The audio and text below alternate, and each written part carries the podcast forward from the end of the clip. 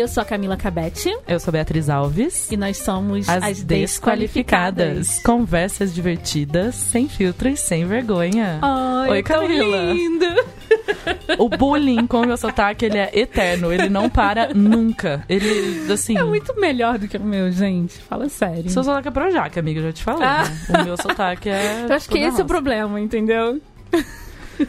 Ou então quando eu falo e é, eu gosto de você me imitando. Eu gosto do meu sotaque quando você me imita. Eu adoro imitar as pessoas. É uma coisa que acontece na minha família há muito tempo, desde que eu sou criança. Um fica imitando o outro. Bullying familiar chama. É, e a gente já faz o auto-bullying mesmo, né? Ô Camila, eu queria te fazer uma perguntinha lá de jogo de cara, assim, ó. O que, que Tô tem feito? medo. O que, que tem feito feliz você essa semana? Nossa, eu falei até a frase em ordem errada. O que tem feito você feliz essa semana, Camila? Cara, tem me feito feliz. Deixa eu pensar. Eu tô muito na vibe de leitura e yoga e meditação. Yoga molhada. É, que eu fiz o hot yoga. É, eu tô muito nessa, nessa vibe. assim. Eu tô gostando muito de ficar sozinha lendo. E eu tô lendo uns livros muito legais que eu vou indicar no final. Faço isso há podcast. 10 anos, Camila. Exceto a yoga e o. Não, é porque. coisas. Sabe por quê? Às vezes a gente entra num turbilhão de coisas de trabalho e de. E vai deixando isso, né? Então eu tenho separado algumas horas do meu dia, inclusive do, do horário comercial, pra parar, que eu estaria almoçando, eu estaria fazendo qualquer coisa pra parar e ficar, sabe? Tipo, tá me fazendo bem, bem. Bem, bem. Bem, bem. Arrasou. E você, o que tá te deixando feliz essa semana? Olha, a gente é muito diferente, mas a gente entra numa sintonia, numa órbita bem louca, né? Porque eu É também mesmo. tava empacada na leitura. Aí eu li o Kindred, da editora Morro Branco. E aí eu fiquei muito empolgada na leitura de novo e tô, tipo, devorando livros que eu já tinha comprado há muito tempo. O Rei de Havana, eu vi hoje no seu então, o que, que tá acontecendo comigo? A minha amiga, eu tenho uma. Não, gente, eu depois vou mandar um beijo pra ela, porque eu tenho uma ouvinte que não fala português, tá? A gente tem uma ouvinte que não fala português, tá Nossa. ouvindo a gente mesmo A assim. gente tinha que falar mais devagar. pra Pois ela. é, eu não consigo, mas. e ela é muito maravilhosa. E ela falou pra mim, cara, tenta essa coisa, ai, desinstalar o Facebook do seu celular, desinstalar o Instagram. Uhum. Toda vez que eu pego o celular, não sei porque que eu peguei, eu solto. Eu tento não ficar, tipo, olhando o Instagram e ficar, tipo, na, na bad do Instagram. E aí eu tô vendo que eu tô lendo mais, mas assim, porque eu também tô me forçando a ler. Uhum. Aí eu tô lendo esse livro. O Rei de Havana, gente, eu li. Sabe quando? Em 2008. Gente. Eu li esse livro. Me falaram pra eu ler quando eu fui pra Cuba, ainda bem que eu não li quando eu fui. Ó, não vou falar nada, só vou falar bilhas, bolinhas. Bolinhas. É que eu agora esqueci, isso. começa com P a palavra, não é isso? Não é bilha? Eu acho que é bilha. Começa com P, mas eu nunca lembro, porque é uma palavra. O que eu gosto da Alfaguara, essa tradução tá muito boa. Uhum. E, por exemplo, malecom é a nossa orla, né? Orla é uma palavra horrorosa, vamos, É. vamos falar, né? Malecom é muito melhor.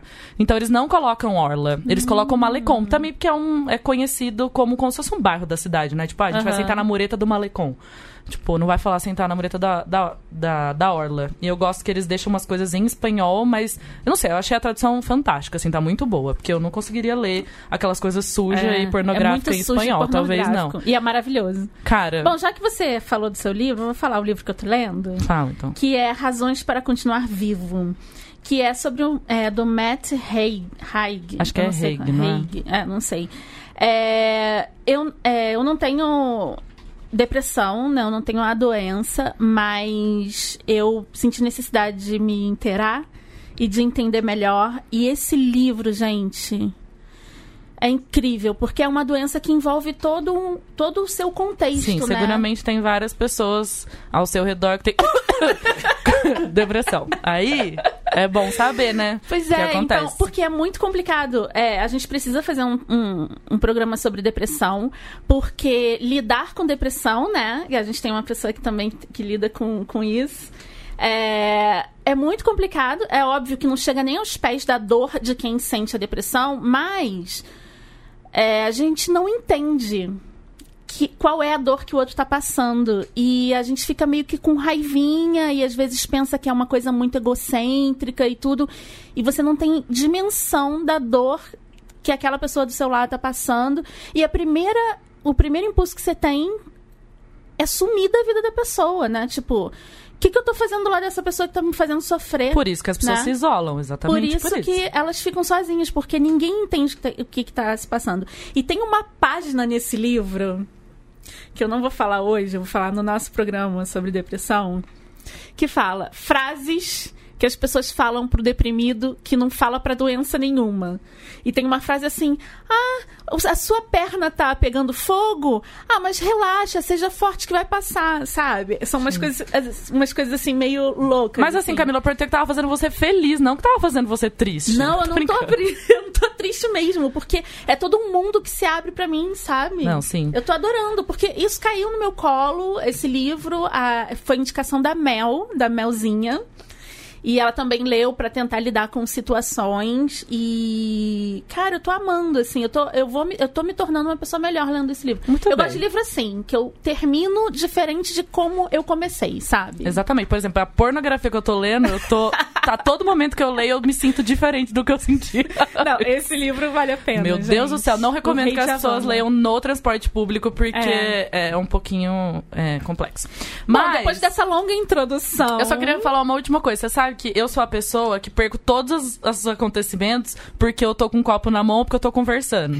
Esse autor desse livro tava no stand do- da Harper quando eu tava numa feira. Todo mundo tava falando com Mentira! ele. Aí aquela coisa, aí eu vejo um monte de gente acumulada assim, eu falo, ai, deve estar dando bebida ali, né? Eu já perdi tanta gente em feira de livro, tipo um autor que eu gostaria de conhecer, porque eu, eu começo a conversar com as pessoas. Aí eu falo, nossa, mas agora tem gin. Vamos lá pegar um gin. Colocaram comida de novo. E aí passa J.K. Rowling do seu lado. Exatamente. E A única pessoa que eu não nem- perdi foi o Bernard Cornwell, porque o CEO da empresa começou a bater palma. Silêncio, todo mundo! Aí eu fiquei em silêncio. Aí eu falei, ah, o Bernard Cornwell tá ali. Mas todos os restos eu perco. E aí todo mundo falou, ai, ai, você viu, ele era muito legal, ele era muito fofo, adorei conversar com ele. Eu, quem, Ele gente? é muito maravilhoso. Aí falaram, dizem. esse autor É. aí. Daí eu, ah, perdi. Perco todos os Do emoções. Rei de Havana. Esse livro me marcou Não, muito. esse do que você tá lendo. Ah, do Matt, Matt, Haig. Haig. É. Ah, é? Não, e ele... Sim. Gente, vocês precisam ler esse, esse Não, o do Gutierrez, eu já. Próxima sabe? vez que eu for pra Cuba, se eu não tomar um rum com Ah, o ele, eu vou falecer, meu amor. Bom, e agora, depois dessa introdução toda, Falando de livro, não é mesmo? falando de livro, a gente tem convidados aqui. Sim. Na verdade, A gente tem um Desculpa. convidado, mas a gente fala, a gente sempre fala de todo mundo que tá aqui, né? Não, mas a gente você tem o Leandro, nosso também. querido, é, que sempre tá aqui ouvindo as nossas coisas e rindo da gente. Não, não é rir pra gente, da gente. da né? gente. E Tiago Mlaque. Como que pronuncia direito seu sobrenome? É isso aí, é Mlaker. Mlaque. Mlacker. Uhum. Tipo, rápido assim. Mlacker. Isso, tipo, Agressivo, que é alemão, é isso? Austríaco. é austríaco. E austríaco Eu é adorei uma- que ele falou austríaco e franziu a sobrancelha de É, mal, assim, tipo, austríaco. austríaco. Tipo, sou do mal. Tiago, você é qualificado em quê? Eu sou totalmente desqualificado, não é essa a ideia? O que a gente tava falando antes de chegar aqui? Nós somos todos impostores. So- somos todos impostores, enfim. ahn, eu frequentei a faculdade de letras Uhum. e muito cedo eu entrei nesse maravilhoso e maluco mercado editorial. Muito mais maluco do que maravilhoso. Ai, gente, a gente é repetitivo. mesmo? muito maluco. A gente é repetitivo? A gente é. Porque a gente fala, fala de livro, mas a gente não fala da essência. Que é o está por trás cara que é o editor tudo, né? e falar o que, que esse cara faz além de ficar dando livro de graça pras pessoas. Ele faz alguma outra coisa? Faz. E a gente também tem uma pessoa que é à minha direita, que eu não sei se ela vai querer se pronunciar ou se ela só vai querer mostrar a beleza dela pra gente. Oi, Você pode falar um oi, falar quem você é, um autor de prestígio nacional. eu sou o Luiz. E eu sou companheiro do Thiago. Fala como que é o nome do seu livro, por Meu favor. livro é Orgulho de Ser. Maravilhoso. O que, que ele. Ele andava na Bienal e as pessoas tinham que ter segurança, assim, que as pessoas queriam. Ah, um autógrafo, puxando a camisa dele, assim. Calma, calma, gente, calma. Só sou um autor aqui, não precisa ficar Começando. puxando. É. É assim, quando dá com ele é assim, muita emoção. E, Tiago, o que, que você faz no mundo dos livros? Então, eu. Quando eu comecei, passei por todos os setores que tem numa editora, enfim. Hum, a gente Só- sempre começa como assistente. Eu também, gente, só não abri caminhão na minha trajetória de livro. Ah, é? Você Eu acho abriu, que né? Seguramente. Seguramente. Eu já dirigi uma Kombi Ah com livros. É, Mas, enfim, o que eu faço hoje, eu sou o editor. Que é essa figura taciturna e esquisita, que ninguém sabe exatamente Ele tá o com faz. charuto na mão aqui. É, E o trabalho do editor, eu não sei, ele tem acho que duas, ah, duas grandes possibilidades, né? Uma é criar os projetos, ou seja, é o editor de aquisição que vai atrás das coisas, e a outra que é transformar essas aquisições. Então, traduzir ou falar, bom, essa ideia aqui, vamos transformar num livro, é isso que ele faz. Então, eu faço um pouquinho dos dois. Porque a gente sabe que não tá fácil para ninguém, né? Não, tem que Então- ser multitarefa. Se não é multitarefa, por favor, a saída é ali, ó. Então, muitas editoras tinham figuras diferentes. Tipo, tem o editor de aquisição e o de produção, mas, hoje- mas geralmente isso acaba se confundindo e acaba fazendo um pouco dos dois. E é mais ou menos isso que eu faço. E você foi o primeiro editor a, chamar, a, a ser chamado, né? Teve a sua atenção chamada pelos youtubers, né? Você foi. Se eu não me engano, você foi o primeiro a editar um youtuber, né? Ia fazer. livro de um youtuber. É, ia fazer a viagem pelo Brasil lançando o, o livro, né? Eu não tinha visto até então nenhuma editora fazer isso. Você era na época da Novo Conceito. Mas né? acho que também antes não tinha youtuber também, né? Tinha isso. É. Tinha, mas, mas era, era coisa de jovem. Que ano É. foi isso? Só pra eu tentar me. Gente, ela perguntou o ano, isso é muito É, difícil. pra difícil, mim. né? tem Eu sei, é uma pergunta difícil. Mas sei lá, faz uns Mas- oito Ah, eu acho que anos. foi. Não, não faz tudo isso, eu Não? acho. Mas faz Eu acho que faz cinco. sim, hein? Se a gente tivesse feito pauta e a lição de casa, a gente saberia quando Não, começou faz- a febre dos YouTube, dos youtubers, mas a gente não É, fez. eu acho que faz uns seis anos no mínimo. Hum. Porque é o tempo que eu tô na Kobo. Ah, sim. E a gente já se conhecia. E a gente já se conhecia, exatamente. A gente já vem passando humilhação e constrangimento há muito tempo. Como eu né? conheci o Thiago? Deixa eu contar. Conta. Na casa da, da Cássia, numa Bienal. Um Ah, no meio de uma Bienal, a gente foi pra casa da Cássia, o pessoal bebeu muito, eu não bebia nada. E aí o que aconteceu? Ele pisou num vidro, cortou o pé. E eu fiz o quê? Fiz Curativo. o curativo no pé dele. Que a pessoa só. Por isso que eu sou amiga da Camila, porque todo mundo tem que ter uma amiga sóbria. Eu, como só tenho uma amiga alcoólatra, quando eu conheci a Camila, eu agarrei nela e falei assim: ó, você vai ser minha amiga sóbria. E ela tá comigo até hoje. Então, mas essa coisa do YouTube foi assim. É... é, eu empreguejei o mercado com isso aí. E começou assim, eu trabalhava na Novo Conceito, tava tudo muito ruim, porque não, não tá fácil pra ninguém já faz um tempo. Sim. E aí tava difícil de adquirir os direitos de livro internacional e tal. A gente começou a publicar autores nacionais Uhum. que tinham essa pegada comercial e, e tinha muito preconceito, mas isso hoje mudou, né? Os autores nacionais têm lá seus fãs e tal. Só que eles vendiam, vendiam bem, mas ainda não pagava a conta. E aí eu tinha um chefe lá bem maluco que falou, precisa pagar a conta e tem que achar, né, e reinventar a roda. E aí junto com o pessoal do marketing, enfim, a gente começou a imaginar o que poderia vender muito. E a gente, obviamente, teve as ideias mais manjadas e primeiro pensou, ah, vamos, vamos publicar um ator, vamos publicar alguém da televisão e tal. Aham. Só que eu falei, sabe quem compra? Quem compra é adolescente, porque adolescente é idiota. Adolescente. Sim. Oh, meu Deus, eu fui uma adolescente cretina. Eu tô, eu tô Quem tentando. nunca? Quem eu, nunca, eu tô né, tentando gente? usar o humor aqui, porque eu acho que aqui é permitido, né? Claro. Enfim, daí eu- mas foi, foi de fato que eu pensei. Eu falei, olha, adolescente ele não tem limite. E, e mesmo em tempos de crise, enfim, ele compra. E ele lida com uma coisa muito importante. E que a gente tem visto cada vez mais, que é a coisa do fã, do fanático. Então, Fandom, né? Então ele compra tudo daquela pessoa. E Sim. aí a gente falou, tá, então o que que esses adolescentes veem? Daí eu assisti um site lá, chama YouTube o nome. assisti tudo que tinha lá. Tudo que tinha lá com muitas visualizações, você assistiu. Assisti tudo. E aí eu vi um desses meninos, vi alguns, a gente fez uma lista, enfim. E a gente foi, enfim, traçando essa ideia de achar alguém de lá. E um deles, ah, junto com.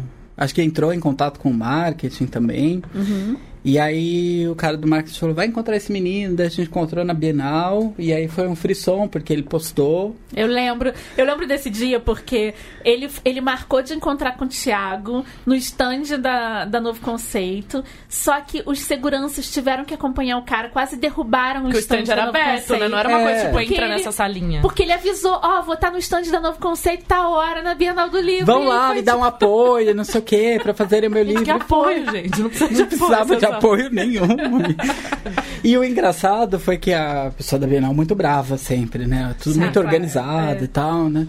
E ela falou assim, mas você não pode fazer um encontro desse assim. Como você fez isso? Eu falei, mas eu não fiz nada dela. Mas como que essas pessoas vieram aqui? Eu falei, ah, era só uma reunião que eu tinha com o autor. Ela falou, é de amanhã é com quem? Com a Madonna? Realmente É teve essa cena. nível. É nesse nível.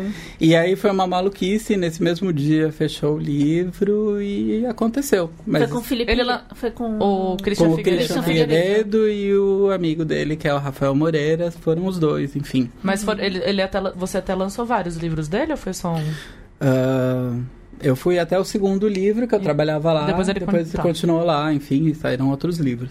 Então, já aproveitando esse gancho do youtuber, eu não fui no evento que ele participou, mas eu escutei o áudio do podcast do Publisher News da- do, do seu evento que falava sobre livros juvenis e tal.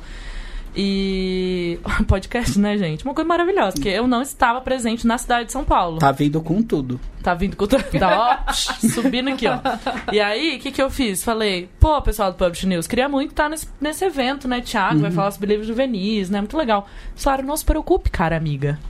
Vai estar no podcast. Tava lá pleno, lindo, o áudio no podcast. Foi maravilhoso. Pude escutar a sua fala. Muito boa, aliás. E você fez um comentário muito bom, porque até você falou, ah, naquela época era muito criticado tal. Queria que você falasse o que você falou. Que a gente tem que pensar. Como que a gente tem que pensar esses livros de youtubers? Eu gostei muito da sua É. fala. Então, é que lá eu tava entre gente que ama livros, que eu, eu Não, chamo... eu imagino assim que ele tava de perna cruzada, com uma gravata borboleta, assim, tipo, muito intelectual falando. Que tava pleno. Ai, não, gente. Nos meus ouvidos você tava pleno. Gente, vou fazer um parênteses também, porque aqui pode, Pode, fazer uma tudo. digressão básica. Eu tenho muita vergonha.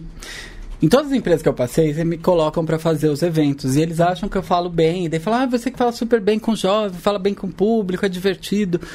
Mas isso é uma mentira total, porque sou, sou totalmente desqualificado pra falar em público. O que acontece é que eu fico tão nervoso e aí eu começo a falar igual a Lorelai e aí eu fico, acabo sendo Não, divertido exatamente. porque eu não tenho vírgulas, enfim. Não, mas é o que eu faço aqui toda semana. Agora, o que eu falei lá é porque eu tava um pouco com medo, essa era a verdade, porque lá tinha muita gente que é fanático por livros, que eu chamo de fãs de livro, que é uma coisa que nasceu lá na, na Novo Conceito, que eu chamo as pessoas de fãs de Que livro. nasceu naquela noite, inclusive, do que corte nasceu do pé. naquela noite do corte do pé, que é aquelas pessoas que colecionam todos os marcadores e bottoms e tudo do livro. Elas são malucos, existe até Sim, um submundo, sim. gente. Eles Tem- colecionam e, tipo, falam pro outro assim, ah, eu tenho o bottom que a editora lançou junto com o livro tal. E aí E é vira, tipo, raríssimo, aí o outro Olha a compra, loucura, enfim. cara. Nossa. Só fez aquela quantidade porque acabou o dinheiro, gente. Não é porque queria ser limitado. Desculpa, pessoal. Falar E aí tinha esse povo lá, e aí eu fiquei com medo de falar isso dos youtubers e, sei lá, as pessoas me baterem. E aí eu falei o seguinte, falei primeiro que eu ia tentar convencê-los, não é? Acho que é Sim. isso que eu falei. E eu falei, eu queria convencer vocês que assim, eu recebia mensagem nessa época, e recebia e não é tipo agora uma falácia, enfim, é verdade. Recebia mensagem de gente falando: Oi, tudo bem? Eu sou aqui de Recife, de Salvador, e eu queria saber onde vende o livro do Cris. Daí, obviamente, que eu falava no açougue. Não, não falava eu, falava, Dá enfim. vontade. Oi, meu anjo. Qual a sua rua, meu amor? Eu falava assim, olha, e, e isso é mais impressionante, por isso que eu falei o nome da cidade. Não era assim, ah, eu moro numa cidade minúscula que não tem livraria. Não, era em Salvador, maior uma das maiores capitais do Brasil. E a pessoa não sabe onde compra um livro. Sim. E aí vai, eu recebia muitas mensagens, falando, olha, foi a primeira vez que eu vi um livro. E um contou uma história incrível, enfim, que vai parecer só que é piada, mas não é. Que ele falava assim, eu achei tão engraçado que você vai lendo e vai fazendo sentido, e aí no final Tadinho. tem tipo uma história ali. Eu falei, é isso, o nome chama livro, tá aí, né? Tá fazendo sucesso desde a Tem um Bíblia. cara, o youtuber chama Gutenberg. ele, precursor dessa parada. Então, Cara, isso que- é. Mas isso não é incrível, porque é, o youtuber ele atinge onde ninguém tá conseguindo atingir, onde o educador não atinge, os pais, os pais já não liam, né? Então tá passando só o legado. O educador não consegue, a, a televisão já também não consegue, né? Escola, pff, esquece.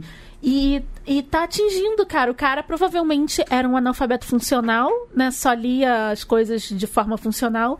E leu o primeiro livro dele por um. E por causa de encantou, um youtuber. porque no final tem uma história ali. Não, não é. é. que ele leu, tipo, comprou pra deixar na prateleira e falar, olha, eu sou fã e tenho esse colecionável. Não, ele, não. ele realmente Ele- leu. Sim, eu acho E aí muito eu, incrível eu terminei isso. minha explanação, como eu sempre tentei algum humor, enfim, eu falei. E além disso, se eu não comovi com o coraçãozinho, pensa que foi o dinheiro desse youtuber que providenciou os marcadores especiais que vocês queriam tanto? que providenciou a Exatamente. compra de. Desculpa, gente, não sei se vocês, vocês sabem. Hoje a gente tá gravando no dia 19 de setembro e o dólar está R$ 4,30. Então, você pensa que um adiantamento para um autor e um livro. E assim, se você comprar um livro mais ou menos, assim, tipo um livro já lançado, antigo, ah, eu vou publicar ele no Brasil. Você vai até pagar barato, mas provavelmente a onda daquele livro já passou, você não vai conseguir retorno naquele livro. Então, para você comprar um livro que tá best-seller lá fora e que você tem chances de estourar com ele aqui, que você vai poder viajar ao Brasil vendendo esse livro, ele custa dinheiro. E ele custa muito dinheiro antes dele ter qualquer retorno. Então, é o que você falou. então, quando, é dólar, exatamente. né? Quando começou essa coisa do autor nacional, era para você não precisar pagar esse adiantamento. Então, todo esse dinheiro que você pagaria para um adiantamento, os grandes livros que a gente. Porque depois desses youtubers, a gente tá acompanhando a onda muito forte. Assim, os nossos livros em português saem muito mais rápido do que saíam antes. Isso significa que a editora estava com caixa para poder fazer isso. E isso vem do quê? Vem das vendas de autores nacionais. E só um rápido panorama da Bienal. o- A Bienal foi o ano, aqui em São Paulo, dos autores nacionais. O livro mais vendido do estande da Companhia das Letras foi nacional. Da Record provavelmente também foi, né? Uhum, e foi. o to- o ranking foi quase todo de autores nacionais, Uhum. então é, é uma coisa muito mais rentável para editora. O fandom tá muito grande. Tipo, o meu Twitter virou basicamente esse núcleo de fandom de livros de autores nacionais. Uhum. Porque você vai interagindo, você vai só vivendo naquela bolha, que é incrível. E isso tá sustentando O muita, mercado. muita editora, entendeu? E muita, mui- outros tipos de literatura. Então, é, o que, e eu queria perguntar pra você se. Eu acho que não, né? Mas você sofreu algum tipo de preconceito do mercado por estar fazendo esse tipo de livro? Eu acho que não foi uma ironia, porque eu acho que o nosso mercado é muito preconceituoso ainda para pro, pro livro que vende. Uhum. Todo livro que vende muito, ele é, é marginalizado. Gente, eu não gosto né? dessa, dessa coisa de livro comercial, sabia? Eu não gosto dessa. Eu entendo que a gente fala isso, tipo, jargão do Pra- mercado. Pra tentar diferenciar. É, mas é- eu não Mas gosto é dessa coisa. pra- pra ah, eu, separar, sou, é, né? eu sou editor de livro comercial. É. Então, assim, você tá querendo dizer o quê? Que, você, é, que é um livro é, que eu preciso. que eu posso ser burra, que eu vou entender, sabe? Tipo, é comercial qualquer tonto ler. Eu. eu vocês- eu já acho que já demonstrei minha opinião com, com relação a isso. Eu não gosto dessa coisa de categorizar o que é o que é pra Alta literatura alta e literatura que eu sou eu sou ou não sou muito intelectual. Deixei de ler anos livros que eu porque eu achava não sou intelectual o suficiente para ler esse livro. Então eu não gosto desse jargão livro comercial, mas eu entendo o que ele significa quando pessoas do mercado livreiro estão conversando. Mas eu acho que você deve ter sofrido, porque, ah, esse livro. Que conteúdo tem esse livro? Quem que é esse menino? O que, que ele tá falando? Então, na verdade, assim, falar que sofreu preconceito, eu não sei, você parece muito pesado, e eu sou da, da paz do amor, enfim. Agora, sim, é um fato que as pessoas tiram um pouco de sarro disso e olham com, como se fosse uma coisa menor. Ah, e isso não se trata somente do livro de youtuber. Eu quis fazer um selo lá, isso também, isso eu tenho bastante orgulho, que eram de autores comerciais, entre, tô, tô aqui fazendo entre aspas. né? Tá. Sim. é, comerciais, isso também era visto como uma coisa menor. Como assim. é, ah, o Thiago e aqueles autores lá que eram independentes. Uhum. Porque aí é to, tudo estigmatizado, né? Porque esse povo. Se veio do meio digital, é estigmatizado. É estigmatizado como menor, No ou se é daquela livro. editora independente que fala lá na Bienal, batalhando pelo Uhum. livro, enfim. E, e eu acho que isso mudou bastante. Mas sim, olhavam como uma coisa menor. E também acho que tinha um pouco de recalque. Ou? Claro, enfim. né? Você Não, tava tinha pagando umas- o salário de todo mundo, né? E tinha uma, sei lá, alguma invejinha, alguma coisa assim, mesmo que de boa, porque tiravam muito sarro e tal, enfim. Aham. E... Eu acho que uma coisa que mudou também, que nessa época as pessoas olhavam muito a lista da Veja pra saber o que tava Ah, vendendo. é. Que E hoje a gente cai- tem- Era meio vendida, né? É, era uma lista. coisa meio... E hoje a gente tem uma lista de fato, que é uma lista muito bem executada, que é a lista do Publish News e da Nielsen. Então, Isso. com ferramentas de fato verdadeiras, de boca de caixa. Números, então, né? assim, bipou lá seu livro pra fechar a conta na livraria.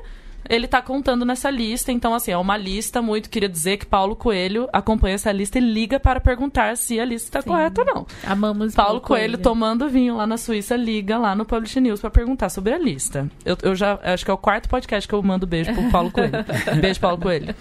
E eu acho muito incrível que o mercado mudou muito depois que a gente tem acesso a essa lista. Então, eu imagino a raivinha, né? Porque todo mundo fica. Quinta-feira à noite, tá todo mundo lá acompanhando a lista para ver o que tá lá. Imagina, você tá lá, tipo, no topo da lista, bombando, cheio de livro de youtuber. O recalque é o recalque, assim, meu Deus, todo mundo quer estar na lista, é o que dá dinheiro. Se tá na lista quer dizer que ele foi o livro mais vendido do Brasil naquela semana. É, e eu acho que também quando teve a, o lançamento, foi uma coisa impressionante, porque teve aquele conceito, isso é uma coisa muito novo conceito, ela era muito marqueteira, né? Enfim. Super marqueteira. Então ela tinha esse conceito da pré-venda. E aí foi uma pré-venda de... Nossa, foi, Foi meio pioneiro de pré-venda no eu, conceito. eu, eu né? posso estar enganado, eu, eu, eu detesto dar uma informação equivocada, mas eu acho que ela era uma um pioneira nisso Uhum. de pré-venda. E eu acho que foi a primeira pré-venda que explodiu. Tanto é que a Saraiva falou assim: ah, vamos fazer assinado.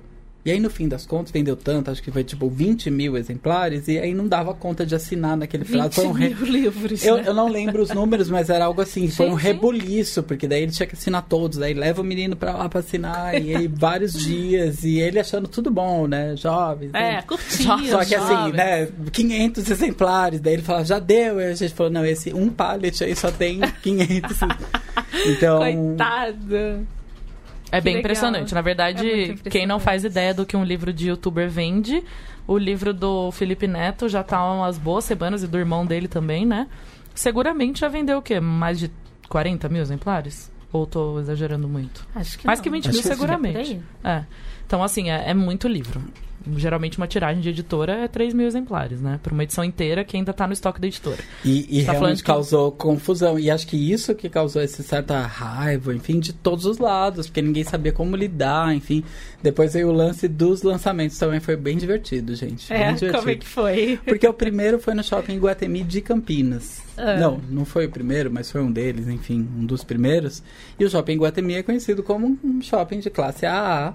E aí tinha 3 mil adolescentes com seus respectivos pais gritando sem parar num shopping elitista e o segurança falando não vai ter droga de lançamento nenhum aqui. Nossa. Não, as E livrarias aí- nunca tinham visto isso Não, antes. isso né? era. E aí o shopping Guatemi falou não vai ter desse menino aí nenhum da rede. Essa bagunça Ih. toda. Aham. E, a e o outro ia ser em São Paulo, no shopping Guatemi, São Paulo, que é pequeno, inclusive, então não ia dar certo. Imagina. E aí o- a, a cultura, e eu vivenciei tudo isso, achei muito legal, tava me sentindo super importante. Precursor. E aí a cultura falou: Nós vamos fazer esse evento sim, então vamos mudar de última hora pra Paulista. E foi de última hora. E eu fiquei com muito medo. Apesar de já estar dando certo, eu tenho um pouco da síndrome do impostor. Então falando, "Vai, isso aí não vai dar certo. Mudar de última hora vai ter uma alma lá na Oh. Paulista. Já 7 mil pessoas. Não foi um lançamento, foi uma rave, porque começou. É sério, começou às quatro da tarde, algo assim, três, quatro da tarde, e terminou às quatro da manhã. Tá brincando. Mas assim, ele quis ficar lá recebendo todo mundo. Ele então. quis e a fila fazia volta. Quem conhece a, a cultura da Paulista sabe, é um, é um quarteirão, né? O Aham. Conjunto. Nacional. E as pessoas saíam pra fora e davam Meu uma volta no Deus. quarteirão e não parava nunca. E a gente não tava preparado, não sabia que ia ser assim, então era permitido tudo no lançamento. E aí eu ficava lá tirando fotos junto com as meninas da cultura, inclusive aquela que é muito escolada, que é atriz, enfim. Ah, que cantou Evidências no, Isso, no cantou metrô. evidências no metrô e eu fiquei melhor amigo dela pra sempre. Gente, como ela enfim. chama? Esqueci. Ai, Esqueci, Deixa eu tá? procurar no mundo. E aí foi muito engraçado, porque às quatro da manhã a menina tirava foto, assim, queria ver se ficou boa. E às quatro a gente Não, já tava... não tem que ver que se tá boa. Às quatro Tirar da manhã a gente já tava tão cansado que a gente fala, não, mas a gente tira outra, a gente tá com tempo mesmo. Não, e assim, E você já ficou oito horas na fila, você deve estar ótimo mesmo. Pra uma... a gente ficaria aqui o, o Gente. podcast... A Zenite, é Zenite. Zenite. Zenite. Gente, Ai, a nossa, Grande Oi, a nossa produção montou, montou um luminoso pra gente ver o nome. Eu amei isso. Desculpa, eu acho, que a gente, Zenite. eu acho que a gente tem que ter uma produção, Beatriz É Alves. que, é, gente, eu sou alcoólatra, tá tudo tranquilo, eu não lembrar, mas... Quem não é, né, desse mercado? Quem trabalha com livro e não toma um remedinho ou não é alcoólatra, eu não confio. Se a pessoa não trabalha Você com livro, ela tá mentindo. em mim. então? É que você atingiu a nirvana através do budismo, por exemplo. Você faz E yoga molhada. yoga. Ela faz yoga molhada e ela atinge a nirvana, entendeu? Cada um atinge a sua nirvana do jeito que quiser. É o Samadhi, amiga. Nem sei o que, que é isso. Enfim. Mas a gente ficaria aqui falando mil anos sobre é, o conteúdo do livro, do youtuber, nananã, mas o importante é. Você formou leitores. Eu- uma amiga minha me disse, eu, Mabi, maravilhosa, que ela fala que eu falei que eu mandava áudio de sete minutos aqui num podcast passado e ela mandou uma mensagem pra mim. Você manda áudio pra mim, nunca de sete minutos. Mabi, Maria Beatriz, eu te Aguarde. amo. E agora você vai engolir meus áudios de 20 minutos. Mabi falou pra mim. Beijo, Mabi. Você sente que, assim, você não. Ela fala, eu gostaria de sentir que eu estou formando leitores, que eu estou levando o livro pro leitor.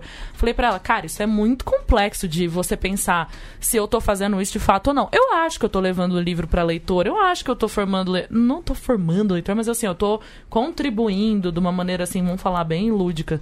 Mas eu sou muito, a gente tava falando até antes de começar de pequenas recompensas, assim, recompensas imediatas. E eu acho que assim, se eu fosse você, eu ia estar felizão, assim, porque de fato é uma recompensa imediata. Você lançou um livro e você de fato fez livros chegarem na mão de leitores que nunca tinham comprado um livro antes e que seguramente seguiram comprando livros, ou de outro youtuber, ou de algum outro livro, ou começou a frequentar livrarias. Então, assim, esses Faz um ano que eu trabalho lá no Conjunto Nacional. Então eu posso dizer que as únicas vezes que eu vi aquela livraria lotada daquele jeito, sem ser youtuber, foi Lázaro Ramos e a Natália Arcuri do canal Me Poupe de Finanças, que recomendo Também fortemente. Que é youtuber, no Ah, fim é, desculpa. É desculpa, youtuber. pessoal. É porque Ela tem várias youtuber. facções, sabe? É, tem É, a ela é da finanças, facção. tem booktuber, é, ela, é fex- tem- ela é facção é, Finanças. finanças. Então, assim, o dia que ela tava lá, eu tava, tipo, chutando pedrinha assim no Conjunto Nacional, e na hora que eu levantei a cabeça tinha 50 mil câmeras, assim, e uma pessoa plena andando no meio. Eu falei, gente, que é essa menina? Atriz? Quem é essa atriz? e era essa menina, gente, youtuber. Tinha tanta gente na livraria, é, É. um negócio impressionante. E eu acho assim, ok, não, não- a gente não tá falando nada de conteúdo, de livro, nada, mas assim, é um movimento que Brasil é precursor.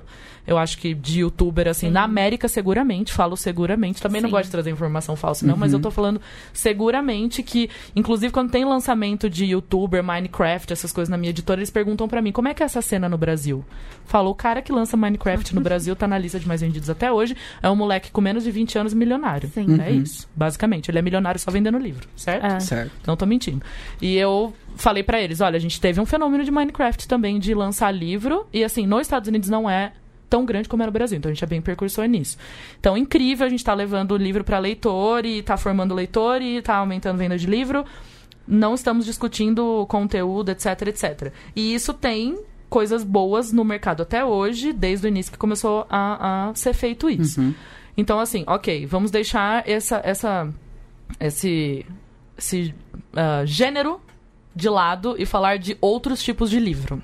Então, eu sei que você trabalha bastante com livro juvenil, que não é fenômeno de, de YouTube, mas você também trabalha com livro de romance, essas coisas, ou é mais focado para o público juvenil?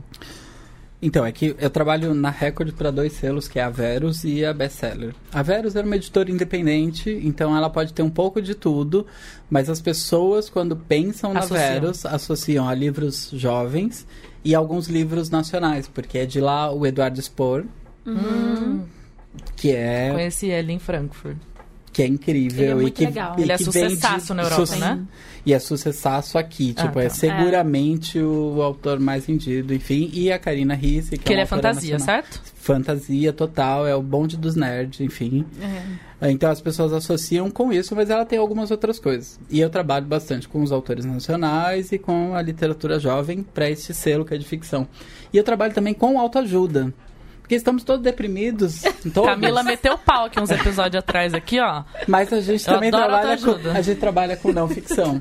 Então eu trabalho também para o selo que chama Best Seller, que não é só autoajuda, mas são coisas de não ficção em geral. Então, ah, finanças, negócios e. Você tava fazendo o lançamento do cara lá do Bem-Estar? Era você que tava? Era eu que tava. Gente, aquele cara é muito figura, né? ele é muito ele. figura e aquilo é verdade, é impressionante. Ele é Ele é daquele boa, assim, jeito. como Como ele chama parece. mesmo? É Fernando Rocha. Fernando Ro... É. Gente. E o livro é super honesto, o conteúdo, inclusive. É mesmo? Porque chama na medida do possível, e mais ou menos o que ele fez é o seguinte: quando chamaram esse- ele pro bem-estar, a Globo queria alguém que tivesse cara do povo, ou seja, o cara de pobre, né? Eles quiseram dizer. e queriam alguém que fosse normal. Então ele era mais gordinho, engraçado, ele é o tiozão do, que faz a brincadeira do pavê, enfim. e aí, em dado momento, ele falou: não posso falar só de saúde, tá tão acima do peso. E aí ele foi atrás de emagrecer. Só que de um jeito muito legal, e o livro fala isso, fala assim, olha, dá pra você pôr um pouco de exercício, mas dá pra você comer um torremos, que ele fala assim, porque ele é mineiro. gente. Dá pra Ele tomar dá um umas dançadas no programa. Ele é tipo tiozão do pavê. Só que é o melhor autor da vida, beijo, Fernanda. mesmo? É, é verdade. Sério, assim, Trabalhar com ele é bom. é muito bom. Tipo, sei lá, ele falou, nossa, esqueci um- uma pessoa que eu devia agradecer e tal. Eu falei, olha, mas tá na gráfica, talvez eu possa parar. Ele falou, não, porque sempre tem algum erro mesmo nas coisas, tá tudo bem. Ah, que fofo. Que que autor fofo. fala isso, Não, né? não Vocês estão fala dizendo- isso, Um gente. A autor fala, milhão, pare, né? pare as prensas já, É. quero que recolham Eu os tô livros. imaginando ele entrando na gráfica assim, ó. Pare as prensas! Mas não, ele é super legal. Então eu faço esses livros também. E acho que eu vim pra Record muito. Eles pensaram nisso, em trazer coisas Uhum. um pouco diferentes, porque eu sou taxado um pouco de pessoa que faz coisas diferentes. Jovem. Ele é Você o- é jovem. Ele é o hipster do- dos editores, né, É. Não, Total. hi- não, é porque hipster me parece que é uma coisa assim mais do bonde dos cabeçudos. Eu sou mais do povão. Não, você é cabeçudo, Não. vai. Fala E assim, sério. é- qual editor no Brasil que tem uma legião de seguidores no Instagram? Pouquíssimos, meus amores Thiago ouvintes. Mlacker tem. Tiago Lacker tem uma legião de seguidores que gritam por seu nome. E assim, é muito legal, porque isso é uma coisa do fandom também de ser fã. Porque faça essa experiência. Eu já fiz várias vezes e quase levei socos na cara. Você chega assim, ó, a pessoa tá saindo da livraria, aí você vai igual um pop-up, assim, você aparece na frente dela, pá! Você fala. Qual é a editora do livro que você acabou de comprar? Nunca ela sabe. Nunca nunca- saberá. Se ela lembrar. acertar, aí você fala assim, chega com o microfone e a câmera, assim, e fala: se você acertar a editora do livro que você tá comprando, esse livro vai sair de graça pra você. Ninguém vai saber. Não, Ninguém vai saber. sabe. Porque assim, eles estão cagando. Leitor... Mesmo pra quem lê muito. É. É verdade. Não, você tá Tirando os fãs de livro, que eu Então, chamo. é, exatamente. esse sabe. Fãs Então, de assim- livro ou, ou que trabalha com livro, a gente Sim. Não, sempre não, sabe tira, quem é tira a gente, porque a gente é editora. retardado, É. toma Rivotril, tô tre, tregotinha. E a gente Mas- abre o livro e olha quem trabalhou. Quem, quem trabalha com livro e não abre a primeira A página página, de crédito, gente. e vê quem traduziu, quem foi, quem foi o editor, quem foi o capista, é uma farsa E no quando, mercado é editorial. e quando é amigo meu, ainda tiro foto, ainda mando via WhatsApp. Não, e Então, quando eu descubro, o que eu tipo, livro. Mando mensagem, você que traduziu esse livro, tradução muito bem feita, cara, como se eu tô julgando. Mas, se você perguntar pra pessoa, a pessoa não vai saber, porque os leitores, eu tô falando leitor hardcore. Ele não sabe, não quer saber, tem raiva de quem sabe. Ele quer ler o livro que ou alguém o indicou, conteúdo. etc. Agora, meu amor, esses, o fandom da literatura que todo mundo coloca muito na mesma caixa, eu acho que faz sentido, que é o- a leitura juvenil, que é o cara que começou a ler por youtuber. O cara sabe quem é o editor, ele Sabe. sabe quem são os organizadores da, feira, da festa literária que ele foi. Ele sabe quem são os amigos desse autor. E assim, eles fazem questão de falar: ai, comprei esse livro porque o outro autor indicou. É. Vai lá no Twitter, marca a pessoa. Então, assim, esse fenômeno, esse negócio que você falou do marcador, do bottom, e, e ele sabe o nome do livreiro da Saraiva que ele comprou. Ah, eu só vou no shopping adorado porque eu compro com o livreiro tal. Que me indicou e tal. E assim, eu amo essas pessoas, né? Porque essas E você pessoas. sabe que eu, eu, esse final de semana agora, eu tava na Flima, que é a festa literária da Mantiqueira. E eu falei numa mesa e foi muito legal. Falei com o Felipe Sali e com o. Felipe Brandão. O Filipinho, o Felipe Brandão da Planeta. Tava entre dois Filipes, foi maravilhoso. E a gente falou sobre literatura e eu comentei que eu comecei a ler. Eu, come... eu me apaixonei pelo livro com Paulo Coelho, livro espírita, né? Que é tipo. Pro mercado do livro ou pros intelectuais, é tipo a ralé da ralé da ralé do, da literatura, né? E foi isso que me trouxe pro mundo dos livros. Foi a partir daí que eu comecei a ler mesmo, né? E aí eu comentei isso na mesa e depois veio muita gente falar comigo. E veio uma pessoa que eu, eu não posso. Não, melhor não citar nomes. Mas ele chegou pra mim e falou: Cara, você falou. Eu fiquei com os olhos cheios de lágrima. Porque o primeiro livro da minha vida que eu amei foi O Diário de um Mago. E o meu tio chegou e falou, desqualificou o livro, sabe? Ah, que bosta. Mas isso é uma porcaria que você tá lendo. Não sei por que você tá lendo isso. Aí ele falou, e eu nunca mais peguei assim, num livro, sabe? Nunca li por nunca mais li por paixão, porque tudo que eu gostava era meio que desqualificado. Não, sabe? e o que pela você falou família. da. Gente, Zíbia Gaspareto, entidade. Gente, não só espírita, entidade. Deus. Essa deve vender mais que o YouTube. Não, André Luiz. essa, meu amor. Não, é, e o Chico Xavier que vendia livros e fazia maravilhas com o dinheiro que ele recebia, Exatamente. né? Tipo. E, e são livros incríveis, aqueles romances com Quem reencarnação. não leu Violetas na Janela, por Ah, favor, gente. sai dessa sala. Todo mundo lê um livro da Zíbia Pois Gaspareto, é, gente. e, e a partir e, e o leitor ele tem uma curva, né? E o problema do mercado editorial é que a gente estava perdendo esse início da curva. Por quê? O, o adolescente ele era obrigado a começar ali na, na escola com um Dom Casmurro. O curtiço. O curtiço, gente, Iracema. Eu cismei com Iracema, porque. Cara, como é que você chega pra um jovem, né, e, e mete goela dentro um livro, sabe? Pô, eu fui entender Dom Casmurro depois de Memórias adulta, póstumas, todo. Machado de Assis. Fui entender a, a ironia dele, a genialidade dele, eu entendi depois de adulta. Eu nunca seria capaz de entender isso com- em adolescente. Então o que acontecia? A gente tinha essa, esse hiato, né? Porque Tinha. ninguém que começava da escola gostava de ler. E a gente tá sofrendo isso e- hoje. e eu acho que tinha uma outra coisa também, e aí eu acho que agora você. Pode pegar pesado. É, nossa, vai ser um terreno um pouco espinhoso, mas também a gente tinha bom, tem bons autores de literatura juvenil voltados à educação.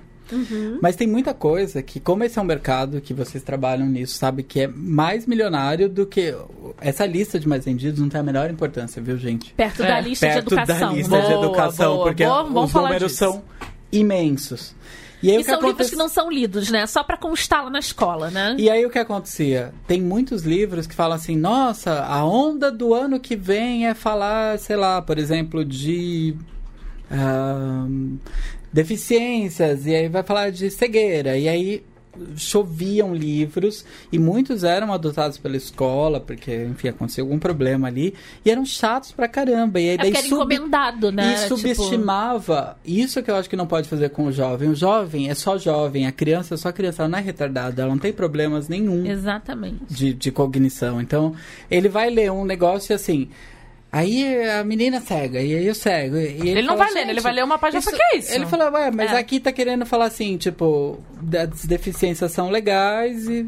Mas beleza. Ele, ele vai falar, ué, mas por que isso? Porque não ficava uma coisa natural. Eu acho que nesse sentido a literatura dita comercial é melhor, porque lá fora ela já tem esses conceitos importantes, Sim. mas de um jeito mais leve. Mas aqui eu acho que a preocupação com esse mercado fala, não, se, é- se o lance do ano que vem é falar sobre os cegos, a gente tem que ter tudo sobre isso. E assim a gente. Não fica, você não se identifica, porque Sim. adolescente gosta de uma você acha que ele vai história. chegar na casa dele e falar, não, agora eu vou ler o meu livro por prazer? Ele vai falar. Ah, vou ter que ler. Ah, que livro você Livro tá é lendo? uma Ah, um negócio que falando do cego, Me explicou tudo de cego, mas não, É. sei, a E história assim, o que, que a gente fez? A gente nada. alejou. A gente alejou o leitor. E alejou o mercado do livro, que se viciou em fazer coisas sob encomenda de compras governamentais, sabe? Uhum. Isso nunca, gente, isso nunca foi sustentável.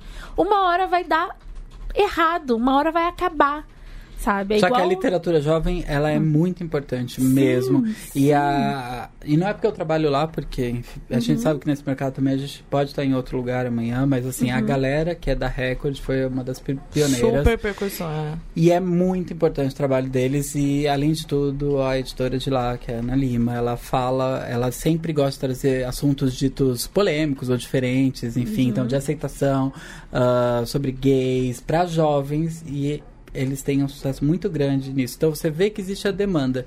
E também acho legal, não sei a razão, acho que ninguém vai saber, a gente não vai chegar a uma conclusão aqui, que tem esse preconceito monstro, só que quem paga a conta são esses Pois é, leitores. tal. Pois é. Totalmente. Eu, eu também Essa eu odeio me informação equivocada, mas em algum momento Roberta Machado, musa, dona, diva e maravilhosa da Record, realmente gosto. Um dia eu quero ser igual a você, Roberto Beijo. É, ela falou: ah, não, é que o mercado adolescente, enfim, no nosso catálogo representa algo como 40%. Um monstro igual a Record, conhecido por Nossa. livros bem assim intelectuais e com um Claro. catálogo vastíssimo, quase metade Eu posso estar um pouquinho equivocado, Não, é mas é isso. algo Ah, nesse, sim. nesse A nível. gente tá falando da editora que tem Garcia Marques, assim, É. tipo, clássicos. Tem, mas tem, e tem outras coisas, tem autoajuda, tem várias Qual que é o selo que o Garcia Marques é publicado? Só. Acho que pela Record mesmo. Ah, tipo, Record, selo Record. Record. Tipo, antigão. Fundo editorial dessa editora é um negócio absurdo, né? É, Acho que é a editora que mais que tem um fundo editorial maior no mundo. Sim, Não, é no mundo, tem, desculpa, no Brasil. Não No é? Brasil, é, acho que são 9 mil ISBNs, ou seja, 9 mil Caramba. possibilidades de leituras maravilhosas. Olha, slogan da. É. Não, e assim, gente, desculpa a gente estar falando muito de livro ultimamente, mas eu acho que é importante ficar batendo nisso, tanto por essa coisa do preconceito, de o que eu tô lendo, o que eu não tô lendo, que eu não aguento mais falar disso, mas eu vou falar até o fim dos meus dias.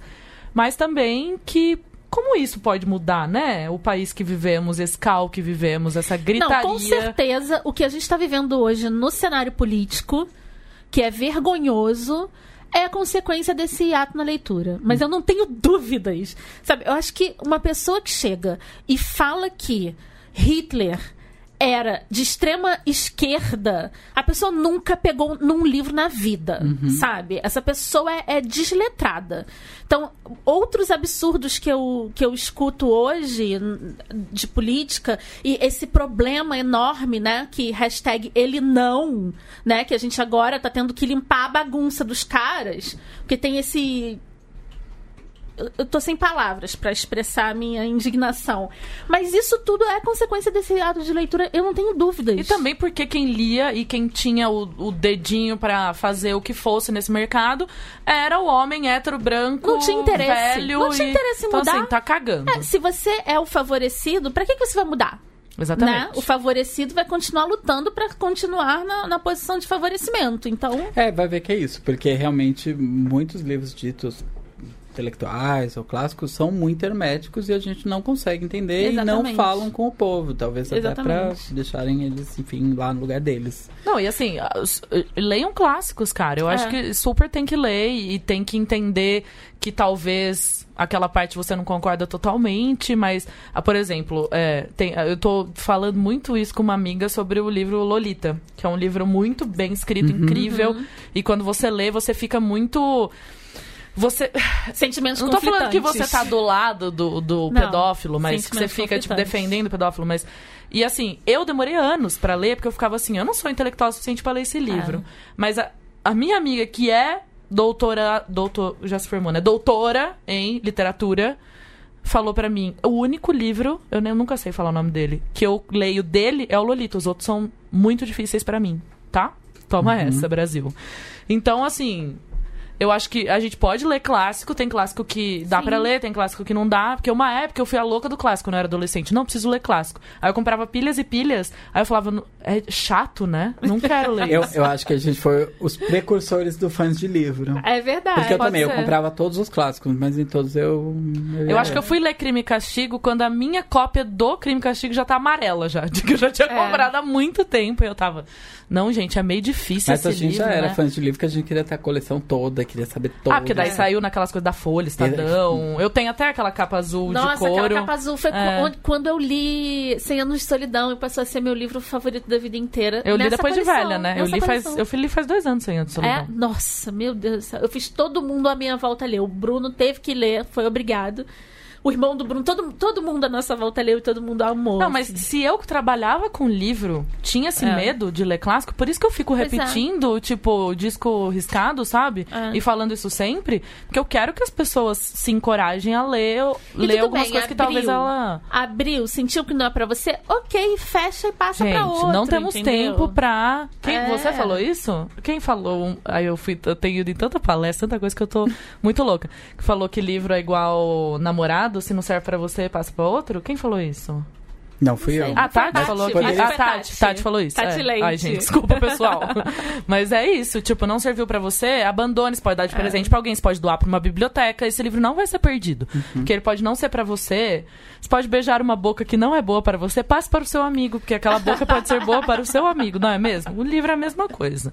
Filme é igual, não precisa assistir até o final. Série. Série, não precisa assistir todos os capítulos porque falaram que é bom. Você lê o que você tem vontade de ler, entendeu? Isso aí. E agora eu, eu queria falar uma coisa. Eita. Nossa, o próximo bloco. desse- gente, podcast que tem blocos, eu acho chiquérrimo. A gente não tem qualidade pra fazer blocos. Mas eu quero começar outro bloco. Porque uma vez eu e Camilinha estávamos indo embora deste local, Central 3, e o motorista de Uber queria mandar o manuscrito do livro dele pra gente, porque ele ouviu que a gente trabalhava no mercado editorial, não quer saber aonde, porque ele criou um mundo tão bom quanto o de George R. R. Martin, do, do Guerra Sei. dos Tronos. E ele falou que ele trabalhou anos naquele livro e que, assim, best-seller mundial, imediatamente assim que uma editora pegasse aquele livro. E meu sonho é ter a autoestima tá do homem de hétero rir. branco, né? Vamos, vamos combinar. E aí eu falei, tá, mas eu não posso pegar esse manuscrito, não, porque esse livro vai ser best-seller mundo inteiro. Então, assim, todo mundo tem um manuscrito, todo mundo quer enviar um manuscrito pra editora. Então, O quanto a gente pode ser desqualificado aqui e fazer piadinhas? você pode fazer o que você quiser. Eu Já, você já dei quiser. carta branca pra você fazer o que você quiser. Todo mundo tem um mal escrito, né? Nunca mais eu vou falar manuscrito na vida. Então, assim, olha, eu acho que o ato de escrever é uma das coisas mais incríveis do mundo. Escrevam, de verdade. E, assim, eu acho que o, o- o fundamental é: você não precisa escrever para ser lido. Você precisa escrever sempre. Todo mundo deveria escrever. Mas eu. Entendo o desejo de ser publicado e o desejo. A gente já falou em outro episódio aqui que ser publicado por uma grande editora também não significa nada no fim Não do dia. significa nada. Então, assim, aquela coisa de chegar lá, cheguei lá, fui publicado por uma grande editora, cara, isso não quer dizer. Assim, o que você quer atingir quando você quer publicar um livro, né? Você quer atingir leituras. Porque, assim, tem gente no Wattpad, plataforma digital, que tem mais de um milhão de leituras. É, o Pergunta Felipe se um. Sally tem 2 milhões de leitores. Exatamente. Pergunta se um cara que tá numa grande editora vendeu um milhão de livros. Não vendeu. Então, assim, tá bom. Todo mundo quer estar numa que ela já editora. responde, né? Já, Eu não pergunto e já respondo. Mas a pessoa quer mandar um manuscrito pra editora. Eu queria que você falasse o que, que é mandar um manuscrito pra uma editora. Você recebe um, um Você ainda trabalha correio? com manuscrito, com originais? Você recebe um envelope pardo com folhas impressas? Você recebe pendrive? Você recebe e-mail? Você recebe direct no, no Facebook? Tem que ver a Gente, cara eu dele, recebo gente. tudo. Ele recebe tudo. Nudes também. Já, Desculpa, já Luiz. chegaram nesse nível. É, vamos lá. Então, é o seguinte.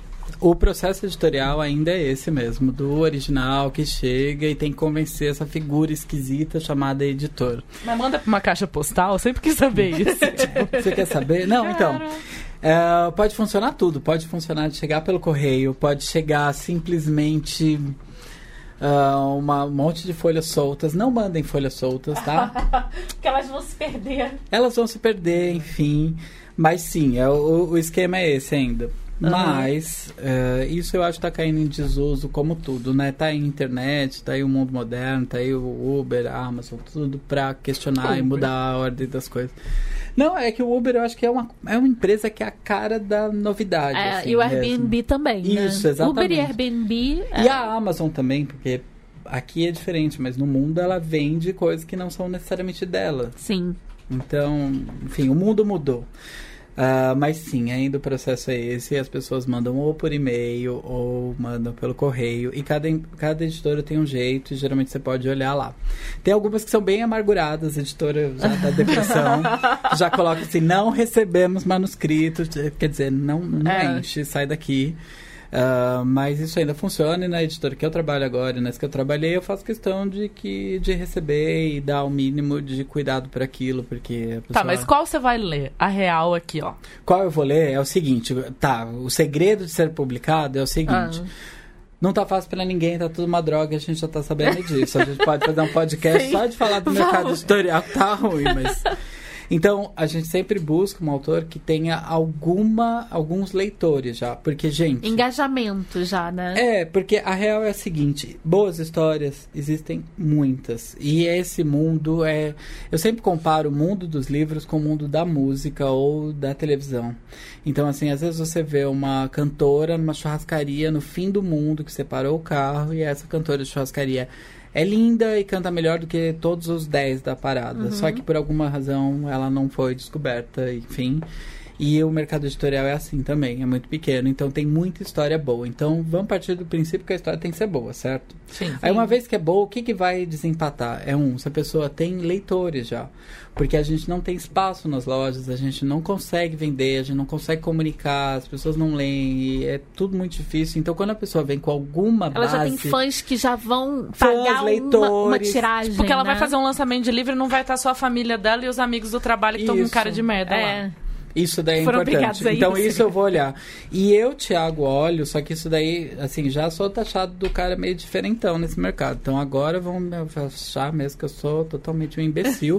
Mas assim, eu olho o todo, eu olho a pessoa, inclusive, as redes dela, se ela é articulada e tudo isso. Eu olho Legal. mesmo, sabe por Se quê? ela interage com os leitores dela. É, porque de verdade que especialmente quando se fala, de novo, estou fazendo o sinalzinho das aspas, quando você fala de literatura comercial, a pessoa quer mais do que só o livro.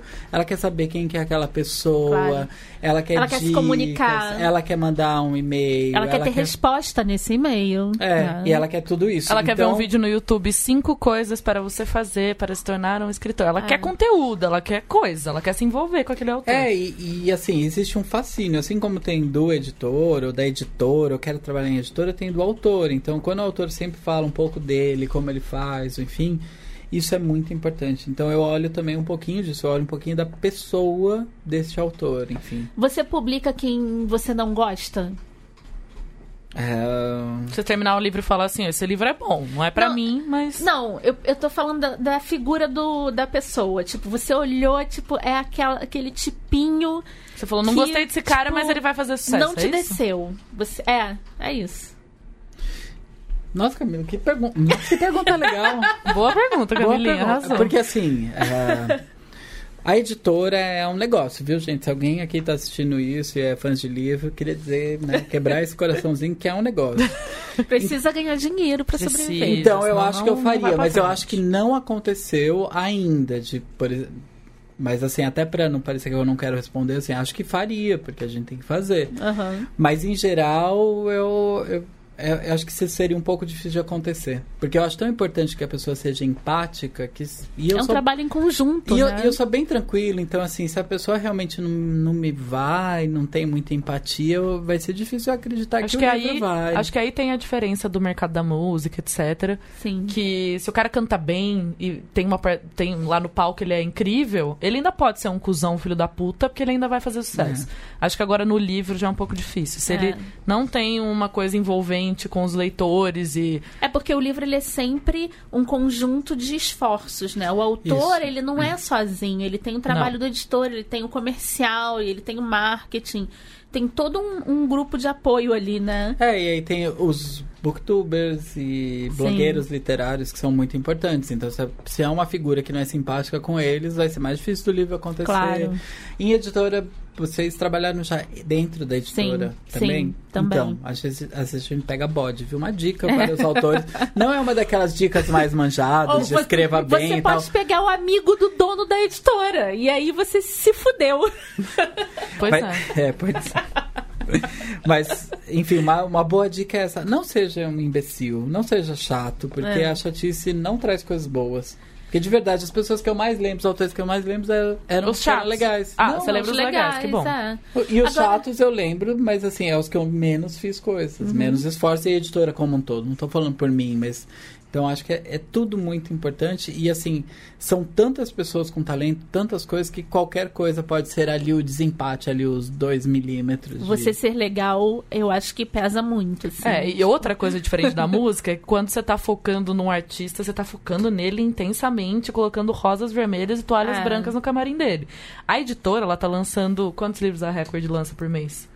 É que tem mudado muito, porque tá tudo em É, crise, tá. mas É, ela tá lança, tipo. Ela chega a lançar 30 livros por mês. Então a gente tá falando de 30 livros por mês. 30 com, autores. com um fundo de catálogo de 9 mil Sim. livros. Então, a gente tá falando de muita, muita coisa. Então, assim, o autor tem que entender que ele não é o centro das atenções e. e- E que ele tem que fazer um. é, bom, a- sempre que eu ligo para um autor, e esse é um momento bonitinho de falar, né? Assim, É. eu, eu faço questão de ligar, apesar eu detesto telefone, eu não sei como eu estou no podcast, porque eu odeio falar, eu odeio minha voz, então é tudo um processo. Obrigada, amiga, você tá me A ajudando. gente tá trabalhando É, você aqui, ó. Pra sua fama no YouTube. Mas eu gosto de telefonar porque eu acho que é mais legal. Daí eu Aham. ligo e falo assim: Oi, Fulano, tudo bem? É o, é o Thiago e tal. Eu liguei pra dar aquela notícia, enfim. E aí a pessoa fica emocionada e tal. Que legal. E eu sempre falo nesse discurso: falo, só que agora o trabalho começou, ele não terminou. Porque é, o grande erro é que acho que quando É. entrou na grande editora, acabou. É, e não, tipo, já- lancei o livro, uhul. Agora É. vai estar em todas as lojas. Daí eles esquecem que a loja pode não querer. E é isso que acontece, tá? Se- Aí eles mandou lá. Querido Thiago, fui na Saraiva do, fim do mundo. do fim do mundo, onde Judas perdeu as cuecas, e meu não encontrei não o tá meu lá." livro na ponta da gôndola. O que aconteceu? Ponto de interrogação. Aí você vai falar, nossa, ele está esgotado nessa loja. É, eu adoro. E aí te- é difícil, mas a verdade é que essa loja tem 10 metros quadrados e ela precisa ter só as novidades que giram e o seu livro eles não quiseram. E aí É, eu posso isso pode fazer. acontecer. E uma, um assunto polêmico. Eita. Outro assunto polêmico. Vamos de polêmica. que eu tô Ghost- tomando vinhozinho. É. Ghostwriter. O que é? E você faz uso dele pra, pra lançar os livros dos youtubers? Não precisa falar quem usou, quem Uhum. não usou. A não ser que, que eles, eles falem. Porque tem youtubers que falam abertamente: não, eu escrevi com Ah, meu é? ghostwriter. Sim. Tem youtuber que, que. Não, eu escrevi com fulano, ele que me ajudou, ele que, que fez e tudo. Você. O que, que é? Eu acho que muita gente não sabe o que, que é ghostwriter. E você faz uso dele, o que, que você acha? Então, Ghostwriter é o escritor fantasma. Não. É o escritor fantasminha. É, é a pessoa que escreve o livro, só que ela não aparece, não necessariamente aparece ali como autor do livro. E a gente usa, sim, especialmente nesses livros que são de pessoas muito ocupadas. E aí não são só os youtubers. Não Aham. são mesmo. Então, por exemplo. É, empresários. Ah, é um empresário, é um grande palestrante, enfim. Ah, eu não tenho pudor nenhum de falar que sim, usa. Ah, os youtubers que eu fazei, que eu fiz, especialmente esses do começo, então se vocês quiserem decifrar a coisa, não tiveram. Aham. Porque também quando foi olhando tudo, tinha que ser alguém. Porque a gente quer vender livros, mas a gente tem que ter algum Sim. conteúdo. Então eram pessoas que já eram muito articuladas e tinham essa vontade, enfim. Tipo, Era mais fácil aparecer um livro dali do que. É, assim, a pessoa já é super criativa, então não foi difícil. Mas sim, se usa e acho que não tem pu- pudor nem tabu Sim. nenhum. Porque isso não significa, gente, pra, pra quem tá escutando, enfim, não significa que o cara vai lá e faz tudo e o autor não fez nada. Nem leu, assim, né? Tipo, Não, geralmente é o quê? O cara liga e fala assim, olha, esses, as- quando é um autor, sei lá, de negócio, fala, assiste minha palestra. Daí na palestra ele mostra tudo que ele fala. Ele coloca ali um roteiro do que ele quer falar, ele manda ideias, ele telefona. É um manda- trabalho em conjunto, exatamente. o- geralmente o ghostwriter é assim, ele pode, ele não é só isso e geralmente e tem algumas vezes que ele faz efetivamente tudo. Mas muitas vezes ele é só o cara que organiza essa bagunça toda que tá na cabeça Dá de uma de alguém. editor, de revisor também, né? É, ou de algum- digitador, É, sei é. lá, que o autor não vai sentar e escrever o livro de 200 páginas ou de 150, enfim. É, então não tenho grandes tabus de falar isso. Eu nunca trabalhei com um ghost de ficção. E aí eu talvez ache um pouco mais complicado, É. porque é um trabalho muito autoral, então Sim, é uma sim. coisa mais difícil. Mas isso é. nunca me aconteceu. Mas de coisas de não ficção, ou seja, biografia, ah, sei lá, livro de negócio, de autoajuda, desenvolvimento, dieta, enfim, é bastante comum e eu não vejo um problema. Eu também acho que não. Eu acho que assim, por Hum, exemplo, eu tenho eu. um caso que é muito legal e agora que eu comecei a trabalhar com os livros em espanhol, o primeiro lançamento, que é o grande lançamento que eu vou fazer, é inclusive dele, que é o Bruce Dickinson do, do Iron Maiden. E ele escreveu o livro à mão e ele batia lá no, no prédio da News Corp da Inglaterra com um caderninho. Sabe quando você compra aquele caderno que é bem de filme preto, que tem um quadrado branco na frente com uma linha pra você escrever seu nome? Aquele, ele escreveu o livro inteiro naqueles cadernos. Então ele comprava um, escrevia a lápis do começo ao fim, batia na News Corp, falava pro editor dele: terminei uma parte, dava pra ele voltar pra casa. E escrevia mais um, fazia isso. E assim, ele é um cara ocupadíssimo, ele é piloto, historiador luta esgrima, faz show com o Iron Maiden há, sei É lá, muito louco 30 esse anos. Muito louco. Então, assim, a gente tá falando de um cara. Eu realmente considero ele uma das pessoas mais fantásticas do mundo, Sim, assim, porque ele é também. super versátil, etc. E o editor, eu ouvi isso da boca do editor, foi um dos livros mais fáceis que eu já trabalhei na minha vida. Então, assim, entendam que não é todo mundo que é Bruce Dickinson na vida, sabe? Claro. E isso não tem problema nenhum. Ele é um cara muito é historiador, ele é um cara que tem facilidade com isso, assim. O livro Até é engraçadíssimo, porque, agora, é ótimo. Agora, levando pro lado do, da historiadora, é, se você não dá voz pra quem não é capaz de escrever, uma parte da sua história se perde. Exato, né? cadê?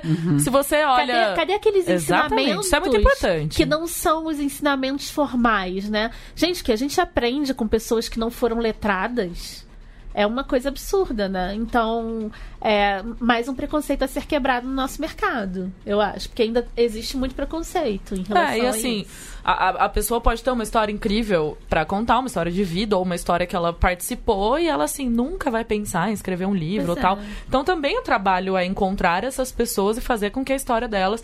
E assim, a gente tá falando muito livro, livro, livro, mas eu acho que, no Isso geral. se aplica em série. isso Nós estamos em- falando Claro. de pessoas que gostam de histórias, certo? A- nós gostamos de E, e histórias. é isso que eu ia falar também. O, o importante, eu acho que nisso tudo, do editor, talvez seja esse o papel de editor, e se hoje tem um editor aqui, é selecionar essas coisas e fazer uma chancela disso. Então, por Isso. exemplo, não tem problema nenhum ter um ghost, desde que aquela pessoa tenha o que dizer. E talvez ela não saiba Isso. o melhor jeito de dizer, e um ghostwriter sabe o melhor jeito de contar Exato. aquela história. E até não- eu acho não, muito- Não precisa de grandes tabus, ai, que polêmico. Exatamente. De, de, de repente pode acontecer até o seguinte, pode ser um professor, mestre, doutor, que é ótimo, só que ele é ocupadíssimo, ele fica fazendo mil pesquisas, sei lá, quânticas, e ele precisa escrever sobre aquelas pesquisas e acha alguém que tá lá e que anota isso, que organiza Exato. essa, esse turbilhão de genialidade num livro com começo, meio e fim. E é a profissão do cara, né? Então ele sabe quando ele pega todas aquelas ideias e senta, ele escreve um livro com uma rapidez. E ainda digo mais, eu acho que todo historiador deveria ter um ghostwriter, porque eita povinho que escreve mal, gente. Ah, mas escrever Nossa mal é um hit. senhora, meu Deus do céu. É um hit entre os acadêmicos, né? Ah, acadêmico. Acadêmicos. Gente, acadêmicos, Tem- usem um outro- ghostwriters. Peçam ajuda. Tá tudo bem pedir ajuda, viu? E, e vocês que usam muito latim, eu não vou falar o nome porque eu não quero causar problema. tem tem uma, uma facção aí né, das pessoas que usam muito latim, sabe? Quem Não é? são meus amigos. Sempre acham Sei. que sempre Sei bem acham que é. escrevem muito Nossa! bem. Mas não é pra editora não, tá? Na editora a gente fica vendo assim o hífen, a gente vê minúcias. Somos todos malucos, a gente toma muito álcool e remédios controlados, porque a gente é louco por sentido, entendeu? Exato. E quando acaba tudo isso, a gente toma uns 7 litros de café, não é Por mesmo? exemplo, eu tive um grande diálogo com um, com, com um desses que fala muito latim, sabe quem Ah. é? Que ele colocou assim, esta biografia conta. E eu falei, não pode por isso, porque assim, biografia do grego significa contar a vida. Então é meio que um pleonasmo, porque tipo, essa, essa coisa que conta a vida, conta. E ele não entendia isso, mas é sério, a gente pensa até nisso, viu? E Não, a gente é, óbvio. bem É, com louco mesmo. A gente, É, por a isso que eu não sou procurando- editora, porque eu a sou louca, mas não tanto. a gente Sou fica levemente procurando, louca. a gente procura muito sentido na vida, daí a gente vai pro álcool mesmo. E olha, falando em contar histórias, eu acho até muito legal que a gente fica falando de, de coisas alternativas, como o Wattpad, plataformas que você pode contar histórias. Inclusive, Netflix também já comprou histórias que foram contadas em plataformas digitais. Você não pode nem chamar de livro, né? Um- uma pessoa escreveu uma história e colocou em uma plataforma digital. E Netflix, como sabe que as pessoas não estão assim escrevendo ideias assim, não dá pra você falar como antigamente era, vou contratar esse roteirista, vou contratar e vou criar uma série maravilhosa, vou criar um filme maravilhoso. Não, Netflix tá o quê? Olhando todas essas plataformas pra ver o que, que esse pessoal tá escrevendo, o que, que esse pessoal gosta de escrever. Inclusive, uma dessas histórias, que vocês já devem ter visto lá na, no banner do Netflix, da Netflix quando vocês entraram, que é a Barraca do Beijo, que é um, um- uma história bem é, de colegial, de paixão e de coisas que eh, jovens gostam de fazer, beijar na boca e, e partir o coração. E foi uma pessoa, foi uma mulher, né? Uma, uma menina, Menina. jovem, que escreveu essa história, jogou na internet e de repente a Netflix chegou e ofereceu pra ela um dinheiros. Dinheiros. Falou, você quer esses. Na época era Obamas ou já era Trumps? Você eu quer, acho que era o Obama, você quer todos esses mil Obamas? É Pra... porque esse mercado tem disso também, o do cinema ou dos livros. Demora pra caramba, né? Exatamente. Então, toma todos esses Obamas, mil Obamas pra você, pra gente comprar a sua história. Então, na verdade, eu não sou uma louca do livro, eu sou louca por histórias. Eu gosto de histórias. eu gosto é. de ouvir histórias e contar histórias e, não sei, vender histórias. Sim. Eu acho É, que tem muito disso também, né? Acho que é por isso que a gente fala pra caramba, leitor. né? Todo mundo A do gente- mercado livre. A gente tá, vive contando A gente é um histórias. mar sem fim de história. A gente, se tem uma coisa que a gente quer fazer é contar história. A gente não fez a pergunta que você me fez pro Thiago e pro Luiz. É, vamos fazer essa pergunta. Fazer essa pergunta? Faça, Camila, essa pergunta. Thiago, o que que te deixou feliz essa semana? Essa semana? Nossa, essa é bem semana. É específico. Pode ser qualquer coisa. Eu acho que foi o meu. Eu acho mesmo que foi o meu retorno às... à academia.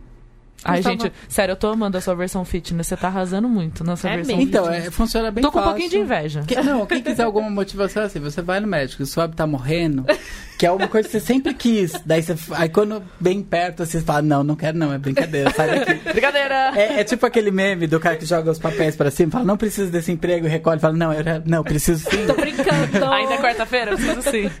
É, então foi isso. Daí eu comecei a fazer muita atividade física, e gosto, enfim, isso entrou na minha rotina. E eu tinha saído dessa por alguma razão, enfim. Funciona assim, né? Um dia não vai, o outro também É. não, enfim. E aí essa semana eu voltei. Acho que foi isso, me deixou Aí você feliz. tá felizinho.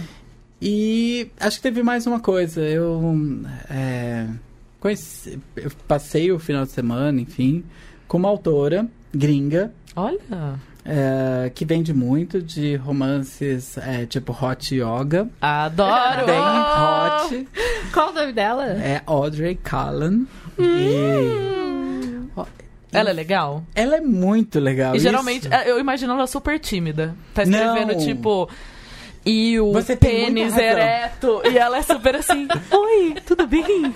Não? Você, tá- você tem muita razão, mas no caso dela não, porque ela é muito solar. Mas obviamente que ela não fala Ela é nenhuma... muito o quê? Solar, alegre, é uma uhul. Tipo a Camila, Buda. assim. Não, tipo você, você é solar. Eu sou solar? Eu acho. Você pode se decretar gótica, mas acho que você é solar. Acho que eu vou colocar na minha mini bio Eu isso aí, acho- hein? eu acho Uma que pessoa solar. Beatriz Alves, uma pessoa solar. Mas é enfim, ela, ela é muito divertida e acho que isso também me motivou, porque é sério, e agora eu não tô. Vai ter um momento. Dá pra pôr a musiquinha? é assim. O mesmo do YouTube, eh, dos youtubers ou dos fãs de livro, enfim, eu realmente gosto desse povo e eu acho que eles precisam ser levados a sério. Eu amo. afinal, eles Eu pagam o amo nosso também. salário. Então, quando eu fui com essa autora e você, por exemplo, fui em Curitiba e um frio desgracento daquela cidade, que sempre é assim, e eu adoro, tá? Mas enfim, um frio, não sei o que, e você vê as pessoas lá e vê que elas levam tipo 15, 20 livros pesados e ficam lá esperando pra autografar e ficam todas felizes e agradecem muito por isso, eu acho muito importante. De verdade, o que eu acho que eu tenho hum, de mais importante, talvez isso seja uma coisa que eu faça no meu trabalho, é que eu fui essa pessoa, eu sei como é ser um fã de livro e eu acho muito importante a empatia. Pra conseguir livros legais, a gente tem que viver isso, a gente tem que estar no mundo, não Você dá... tem que ficar na fila, né? Pra ver É. um autor. Isso, a gente tem que saber como sofre pra ficar na fila, a gente tem que saber o quanto é importante. Eu acho que quando vai fazer um lançamento tem que saber assim, meu, não dá pra pôr nesse shopping porque é muito elitista e o É. pessoal da periferia, eu fui, não vai conseguir chegar e sair.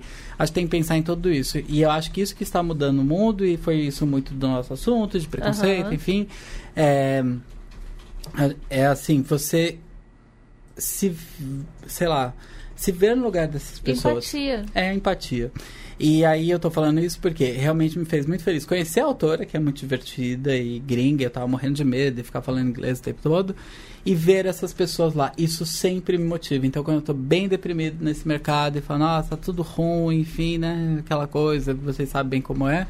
Ah, quando eu vejo esses fãs de livro, brilhinho dos olhos, pode parecer meio pega, mas de verdade que eu falo, nossa, até que, até que vale a pena, sabe? Tipo, não vale a pena talvez porque é imbecil que eu trabalho, ou esse ou aquele.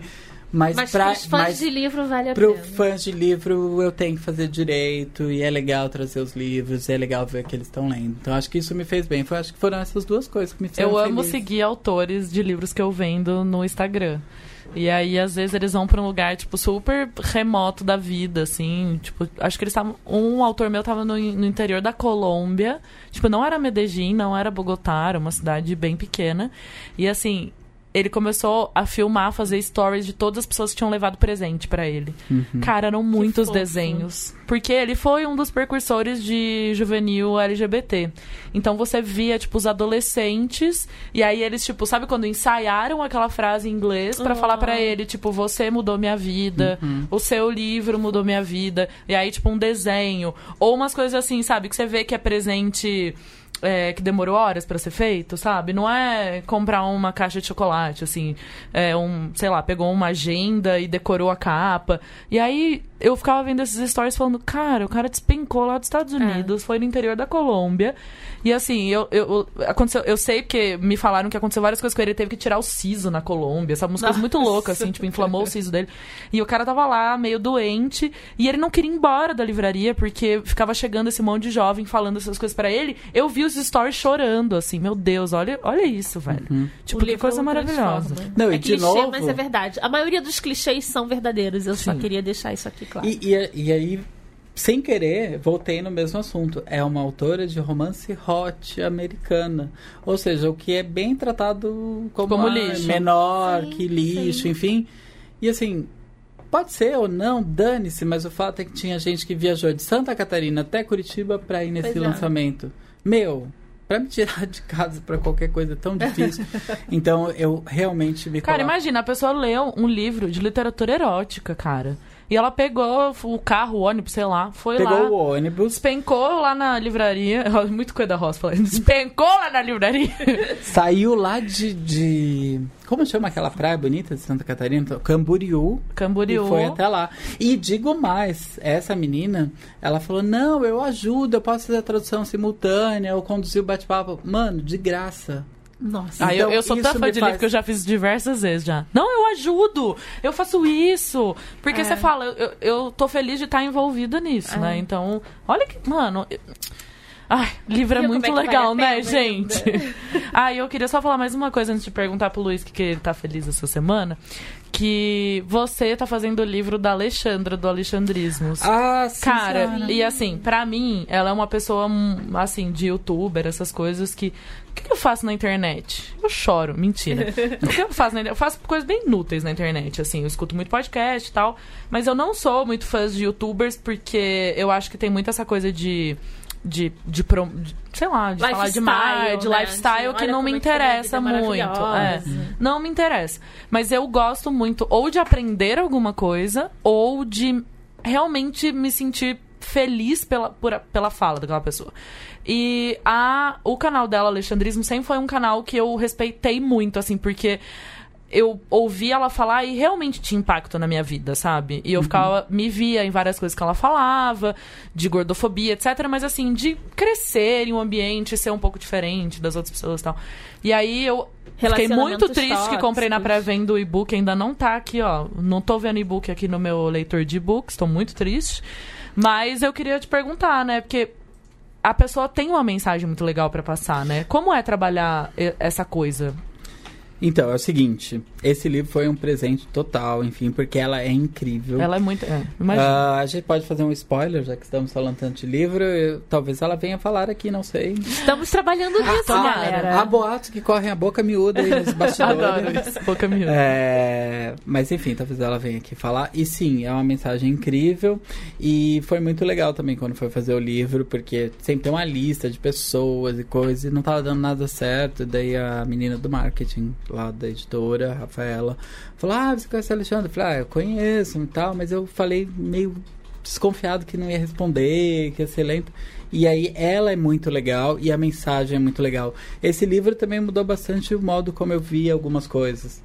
E percebi muitas coisas loucas, só que isso talvez dê quase outro programa desses. Aham. Porque assim, eu vi o quanto de ódio tem. Porque eu falei que eu tô numa Nossa, vibe é. fitness, né? Tava morrendo, e aí vamos lá ter não saúde. quero morrer.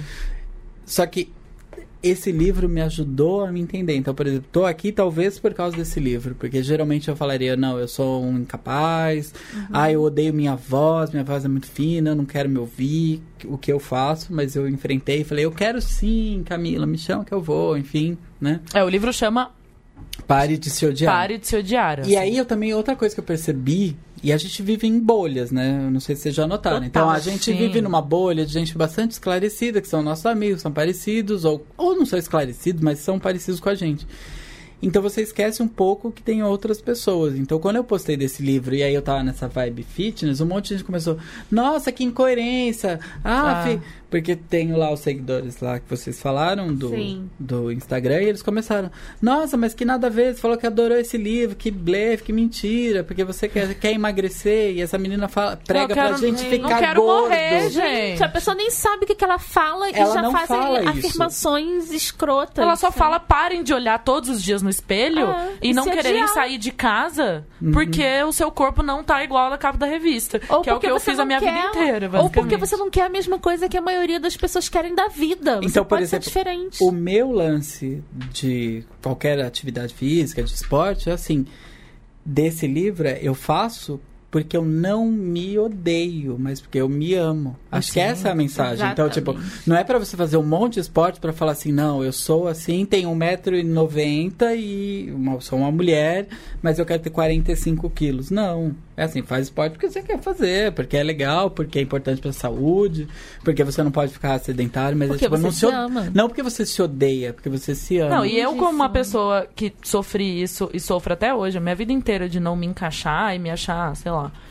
Eu já ouvi muita balela de, tipo, gente falando se ame, não sei o que, e era super. E nunca chegou no meu coração, de É, fato. do jeito. Eu acho que ela é Isso uma tem a pessoa ver que. com ela. Então, assim, o que foi legal é que esse livro foi muito revelador. Ele me ajudou pessoalmente. Eu não estou falando de trabalho aqui de jeito nenhum. Então, ele me Uhum. ajudou pessoalmente. Então, eu estou num processo de mudança, assim, de, de botar a cara, de falar, não, eu fiz isso, eu sou protagonista disso sim. Aceitar esse prota- prota- Protagonismo protagonismo. por causa desse livro. E ganhei uma amiga, porque ela realmente é incrível. E eu acho que o jeito que ela fala é muito importante.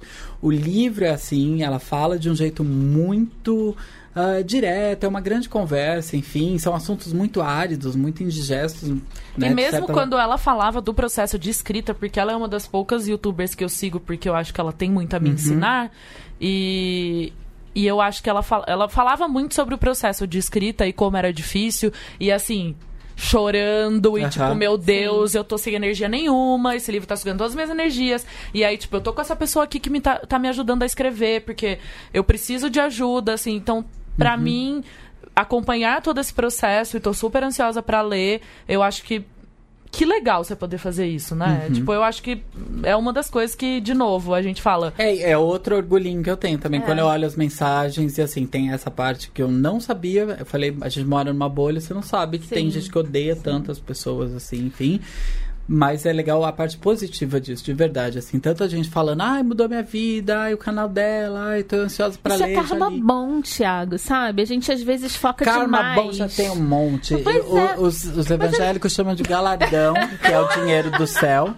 Eu tenho um monte de galardão, mas eu queria saber onde troca por uns reais também, né? Onde droga por dólares tá valendo muito. que tá valendo dinheiro. muito, ou por barras de ouro, como diz o Silvio, né? Eu que acho valem que, mais que olha, dinheiro. eu não assisto a, a- o SBT, mas eu acho que o Silvio Santos não deve estar mais jogando dinheirinhos aí pras Não, pessoas. porque não tá fácil pra ninguém. né? Imagina um, avião de 50, nem a pau que ele tá jogando Não. isso aí. Não, Não tá. não mais. Não tá, né?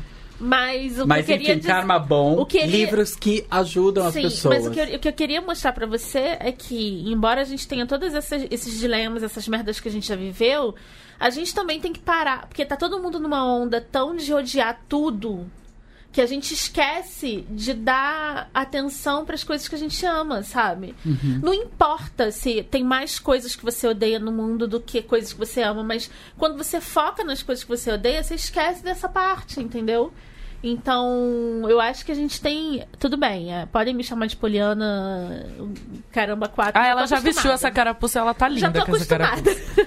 Já tô acostumada, mas a gente tem que focar nas coisas que a gente gosta. E tem que entender que nenhum trabalho vai ser perfeito. é, nenhum relacionamento vai ser perfeito, nenhuma amizade vai ser perfeita. E assim a gente vai vivendo, E focando nenhum só corpo nas vai coisas. ser perfeito. Nenhum corpo vai ser perfeito. Principalmente, nenhum É, corpo vai ser perfeito. exatamente. E, e focar nas coisas boas, aproveitar o caminho, sabe? Porque o que, que é lá? Né? O que, que é chegar lá? Camila, a gente, ela tá. Ela tá tão autoajuda, essa Não, moça. Eu gente. incorporei ela. Eu já queria, Não, eu, eu eu aproveitei, eu trouxe aqui aqui um contrato pra editora best-seller que é How to be happy in five, five steps. Eu não estaria nessa cadeira hoje, estou falando verdades verdadeiras. Porque, né, gente, o que, que eu não falei aqui nesse podcast? Não- eu sou uma pessoa que não tem segredos. Não tenho coisas que vocês vão descobrir sobre mim que eu não falo aqui. Porque, assim, essa semana eu tô na merda e eu falei, não quero gravar podcast essa semana que eu não tô bem. E tô aqui, ó, aprendendo coisas com essas pessoas incríveis. Consegui sair da minha casa, lavei o cabelo.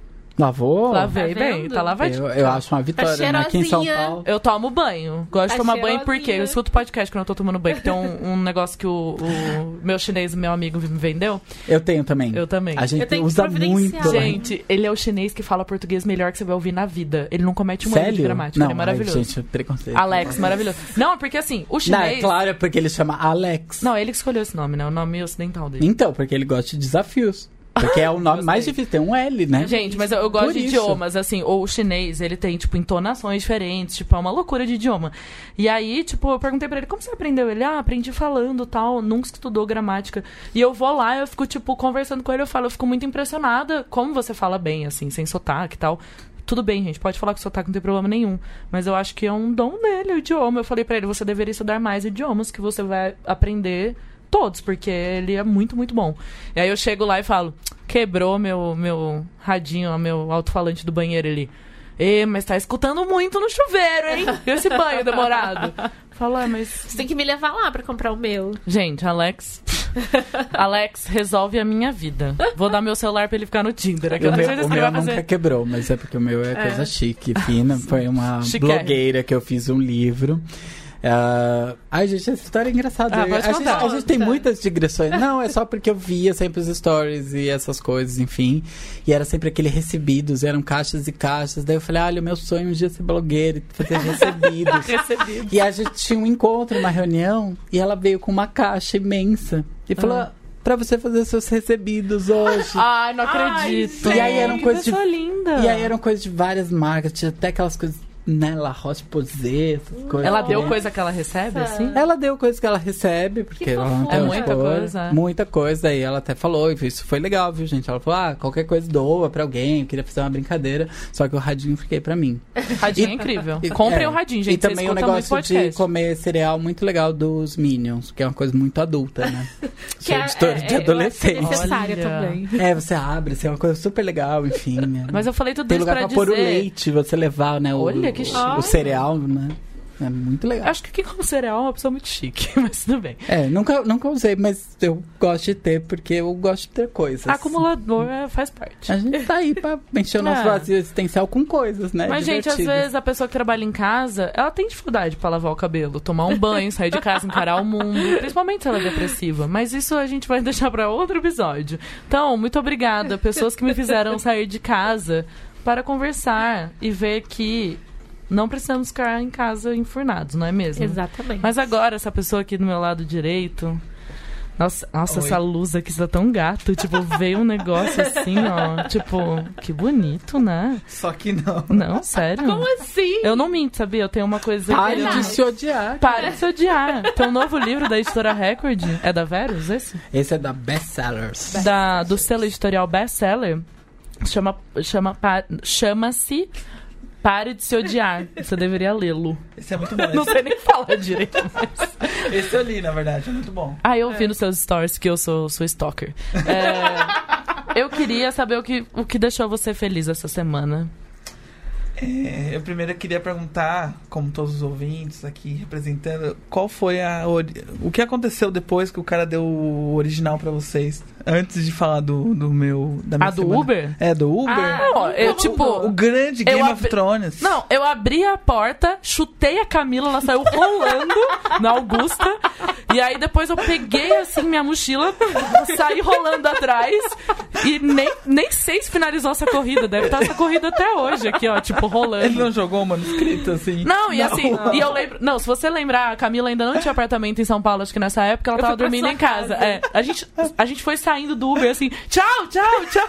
tipo, ele falando, Tipo, ele abrindo não, a janela, não. assim, ó, contando. Ele contou que ele, É. não sei o que lá do Star Wars, ele não parava de falar. E eu, tipo, meu Deus do Então céu. vocês gente. largaram Não, a gente saiu homem. fugida. A gente saiu fugida, rolando. faça isso. a Foi luz. tenso. Traumatizou. Aí a gente combinou que a gente nunca mais fala que trabalha com livro. Não, agora eu, eu inventei uma história. Gente, fala que trabalha no fast food. É. Isso é maravilhoso. Ah, eu vou falar que eu trabalho em qualquer lugar que não aceita manuscrito. É isso. Eu- Maravilhoso. gente, eu sempre recebo, tá? Eu vou- Tá. Não sei se ficou bem Qual que claro. é mas seu eu- e-mail? Eu vou mandar os Uber tudo, mandar o manuscrito pra você.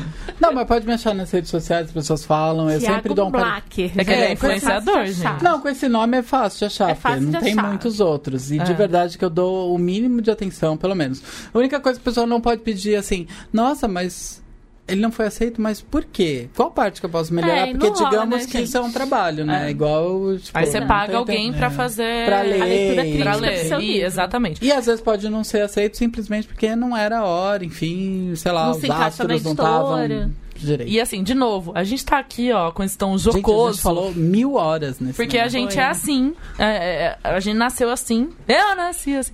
E eu, a, gente, é, a gente tá E o brincando Luiz- com o negócio. Não, calma, a gente tá aqui, a gente vai chegar no Luiz. Mas assim, eu não tô debochando de ninguém que tá mandando manuscrito pra gente. não, não, não. Eu só acho que quando eu estou a uma hora da manhã querendo chegar na minha casa, não é necessariamente a hora que eu quero receber o manuscrito, tá bom? Tá, e É então vamos lá também. dizer. As pessoas podem me achar na rede social, mas assim, elas não podem ser totalmente malucas, porque eu recebo muitas mensagens. Te eu tenho uma uma vida. resposta logo, né? Isso, e, e outra coisa, leva um tempo gigantesco É, ler tudo livro isso, é- porque ler livro demora um tempo. E, Ler com e- e a- atenção. E, a, gente não faz só isso. Por exemplo, eu queria muito ser editor e ler livros e ficar dizendo sim ou não. Mas eu falei, né? Eu fui com a autora pra Curitiba, então é um tempo que eu não estou lendo livros, estou dedicando Exatamente. totalmente à autora. Ou cuidando da produção. Ou resolvendo cuidando do marketing, problema. ou fazendo encontro com alguém, enfim. Então é por isso que demora. a hora que ele tá malhando na academia, né? Maravilhoso. Não dá, não dá pra ler, né? na Então, esteira. assim, mandem manuscritos para as editoras,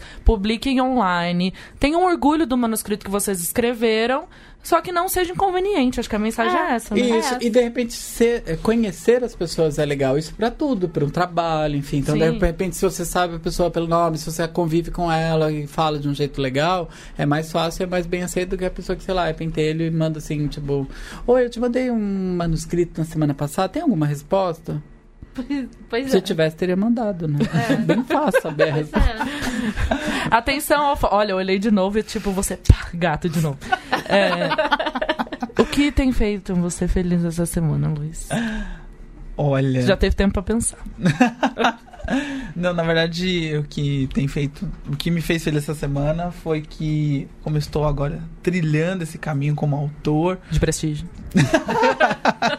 eu fui convidado para participar de um evento literário. Então eu fiquei parecendo pinto no lixo. Que Então, legal. Qual o evento? É o Litera São Paulo. Litera SP. Que vai Que ser legal. evento- Muito é, legal. E aí eu fui convidado como autor, e aí eu fiquei tipo, meu Deus do céu. J.K. Rowling, né? Só que não, né? Eu sou autor! Ai, meu Deus! 500 pessoas, vai estar minha mãe e meu pai. Vai ser maravilhoso. Não tem problema. Vai ser um sucesso. É, mas eu fiquei muito feliz, né? Porque a gente começa a trilhar esse caminho de escrita, aí você é convidado, você fala, nossa, que. né? Lembraram de mim. Porque o Luiz também trabalha no mercado editorial, né, Luiz? Aí tamo aí, né? Pra pagar os boletos, né? A gente paga os boletos e aí depois escreve ali pra ficar Sempre feliz. escreve, né? Tem uma tirinha que eu vi no Publish News que eu adorei, assim, a vida de um escritor. Aí começa, como que escreve? A gente vai, acorda, vai pro trabalho, trabalha o dia inteiro, trabalha, trabalha, trabalha, trabalha. Aí quando chega tipo 10 da noite, a gente escreve, a gente morre, dorme. É, exato. Escreve Essa- duas linhas e. Duas linhas aí desmaia. Essa é a vida do escritor brasileiro. É. Pagar os boletos. Obrigado, viva. É isso aí. Vamos lá. É, sim. Ô, Leandro, você quer responder pra nós também o que, que fez você feliz essa semana? Por favor. Nossa, agora vem ele com aquele vozeirão. É. Ficar tão diminuído. Gente, é. Eu também tô brigando. Na verdade, não é brigando, né? Tô curtindo é, buscar o meu peso ideal pra conseguir fazer as coisas que eu quero fazer, subir a consolação de bicicleta de um jeito legal. Nossa, eu nunca e- vou conseguir isso, Leandro. É muito difícil. Ah, mas é, então, mas quando você tira 7 quilos em Fica um mês, ajuda muito. É, de modo que ainda assim, brigando com a balança diariamente e tudo mais, hum, melhor, o que me fez feliz essa semana foi receber uma pizza aqui antes de uma gravação. que eu não esperava. Eu tinha acabado de comer uma manga, que era o que estava previsto para minha noite. Nossa, E desculpa. chegaram com uma pizza. Eu fiquei muito. Acabamos com a dieta. Isso me deixou muito feliz. Porque o que é de gosto, já diria a vovó, o que é de gosto regala a vida. Nossa, que bonito Olha. isso. Ai, gente, é muito E- difícil e, eu ser fiquei magro, agora né? pensando Meu como Deus que céu. fala é, isso, porque a minha família acho que fala que é de gosto regalo da vida. Ah, é? Não sei, não sei, não há informação. A gente precisava de um editor de ó o textos aqui. Edição. Agora, uma última pergunta Eita, Eita, pra gente ficou sério. fechar, que é rápida sim, e sem lá. nenhuma noção e nem sentido. Que é, estamos no apocalipse zumbi, você só pode botar três coisas na sua mochila. Em poucos segundos, o que, é que você colocaria? E não pode ser ser humano e nem. Bichos ser- de estimação. Bichos de estimação. São quantas coisas? Três. Três coisas. Ah, seguramente meu celular. Amigo, vai acabar Não, mas- deixa, deixa. É assim que tá. a gente conhece as pessoas. Não racionaliza, Tá, fala. celular. Ah. Ah, com certeza comida. E a última coisa. Poxa, não sei. Meu Deus, e o, e o apocalipse você tá vindo. sem. Porque eu não vivo sem. Tá vindo, tá vindo. Gente, se eu tenho um celular, eu- quem tem um iPhone não está sozinho nunca. É isso que eu penso. Então Nossa, ia seria, ficar o no carre- chat wall no Apocalipse Zumbi. seria o carregador, enfim. Carregador, tá bom. Apocalipse... Muito- não, eu gente, queria é estar no Apocalipse Zumbi do. Thiago, né? Porque tem energia elétrica, tem tempo, não tem zumbi Gente, correndo atrás. Isso Ou seja, ele é uma pessoa que é um otimista. comunica- É um comunicador. Um comunicador, uma pessoa é um otimista. blogueirinho. É um eu pensei, é, eu, eu fiquei enroscado porque eu falei, se eu falar livro aí vai ser muito manjado, né? Ah, pode falar, eu, a gente vai levar livro, a gente vai trocar. Eu não vou levar livro. Vou, Tá bom. Pra quê? Só se for pra jogar na cabeça do zumbi, né? Teve uma que falou isso. E você, Verdade. Luiz? O que, que você Ah, levaria? eu não sei. Eu acho que o Thiago ia morrer bem rápido com essa lista dele. Seguramente. O que, que Seguramente. você levaria? Ah, depende. Eu acho que depende da situação. Se eu estiver morrendo, acho que uma bebida, um, um canivete e eu falaria um livro pra beber. Você sabe qual livro você levaria? Ai, agora ficou Tem um difícil, tipo que você né? gosta muito, que vem assim, do coração pra cabeça agora. Ai, eu gosto do livro chamado Livre. Né? Ah, já fim do mundo, apocalipse, né? Falei, uma pessoa livre. Quem é eu- o autor? É uma autora, né? É. É uma o livre. autora, é o livro. Eu li, Esse livro eu é amei Duca. muito. Fala, amei gente, deixa ele falar, Ai, como que autora. eu, eu que esqueci o nome dela. Você lembra? Cheryl. Strait. Ah, Cheryl Strait? Strait. Ai, Isso! Gente, quando ela Você responde pra gosta? mim. Você não sabe que eu mando mensagem no Twitter pra ela Ai, eu direto, ela responde, velho. nisso. E Ah, eu não- Eu stalkeei os meus autores no Gente, Twitter, né? eu, eu vendi pra Deus e o mundo esse livro. Era tipo um, um ritual. Olha, você conhece a palavra do livre? Você já ouviu o podcast dela, que acabou, inclusive, chorei horror, estava em depressão Não, até não, o dia não. anterior aqui. Gente, mas esse livro é uma coisa, porque você tem É vontade uma de coisa. caminhar sozinho 1.700 O livro quilômetros. também ficou bem bo- O filme também ficou bem bom. Você né? podia comprar os direitos de um livro que é exatamente isso, o livre só que para jovens. É, Depois eu te falo aqui. É, opa, interesse. Uh, Vamos conversar. How you doing? Gente, e o, e o Luiz fala assim, eu vendi esse livro pra caramba, né? Porque esse karma nosso não tem fim, né? Eu tenho certeza, certeza que eu botei fogo em Alexandria. E vocês deviam estar lá jogando a gasolina, porque, olha, todo mundo... Que karma, né? Trabalhar com livro. Ele foi livreiro, Tá, coitado. nós. Você foi livreiro? Ai, eu né? fui em dois ainda. Em, du- em duas redes que a gente não vai falar o nome aqui. É, não pode falar. Não pode falar que não Não estão estão patrocinando. É, não tão Mas não estão fazendo nada. Não estão patrocinando, não. então, né? Patrocinando Ei, nem o meu Esse é salário. assunto pra outro podcast, porque tá difícil. Pois é, né? Mas, ai, gente, você falou da Cheryl Strait. Eu amo tanto essa mulher. Não é gente. maravilhosa? Eu amo muito essa mulher. E aqui no. Brasil não pegou o livro. É porque ninguém sabe tanto que essa mulher é maravilhosa. Ai, gente, eu. A tríade, Eu. Elizabeth Gilbert, Cheryl Strait e Brené Brown. Gilbert Não, é morro. E elas são amigas, Gente, né? Brené Vocês Brown. sabem. Brené Brown é maravilhosa. né? Maravilhoso. Gente, Puta que esse trio aí se juntar a Deus. Elas se juntam o tempo inteiro e eu Ah. fico, tipo, querendo estar em todos A esses Elizabeth encontros. e a Sheraton sempre juntas. Não, e elas são agora amiga da Oprah, né? Então a Oprah... É, aí... Ai, imagina a gente tomando um brunch na casa da Oprah com elas. Nossa, nem, nem tenho isso, Ah. essa noção. Gente, enquanto eles estão aqui sonhando, eu vou encerrar. Foi um prazer enorme. Muito obrigada, sério. meninos. Obrigada, Ah, meninos, por terem vindo Gente, hoje isso- tarde. A gente tá terminando aí 11h22 da noite do dia 19 de setembro de Nossa, 2018. que, tipo, parece que ela... É o Jornal Nacional. Não, e você sabe que eu... Quando, quando eu era. Desculpa, a última coisa que eu vou falar, gente. Meu Deus, ela, não- ela, ela não tem limites. Porque quem tem limites é cidade, Quem né? tem limite é município. município. Você sabe que eu acordei hoje? É porque eu não ando muito bem, né, gente? Porque sem tomar meu remedinho uns dias aí. Vocês podem ver uns episódios que eu fui um pouco eufórica. E aí eu acordei hoje lembrando de quando eu era adolescente. Eu era muito. Adolescente não, pré-adolescente, né? Tipo, 11, 12 anos. Eu era muito fã de Blitz. Eu, acho, eu já eu sei, porque adorava. o inconsciente, né? Tipo, o Evandro Mesquita vai estar numa novela da Globo. Eu acho que eu tava passando em algum estabelecimento comercial que tinha Globo ligada naquele momento e anunciando novela nova, sei lá o quê. Evandro Mesquita ficou no meu inconsciente. E aí eu acordei. Tipo, tocou meu despertador lá, que eu sempre coloco uma música que, tipo, que me acorda lentamente. Mas na verdade eu acordo, tipo, loucona. E aí, a primeira coisa que veio na minha mente. Bom, vocês conhecem Blitz, né? Claro. Eles to- tem vários começos de música que eles falam, tipo, como se fosse rádio, né?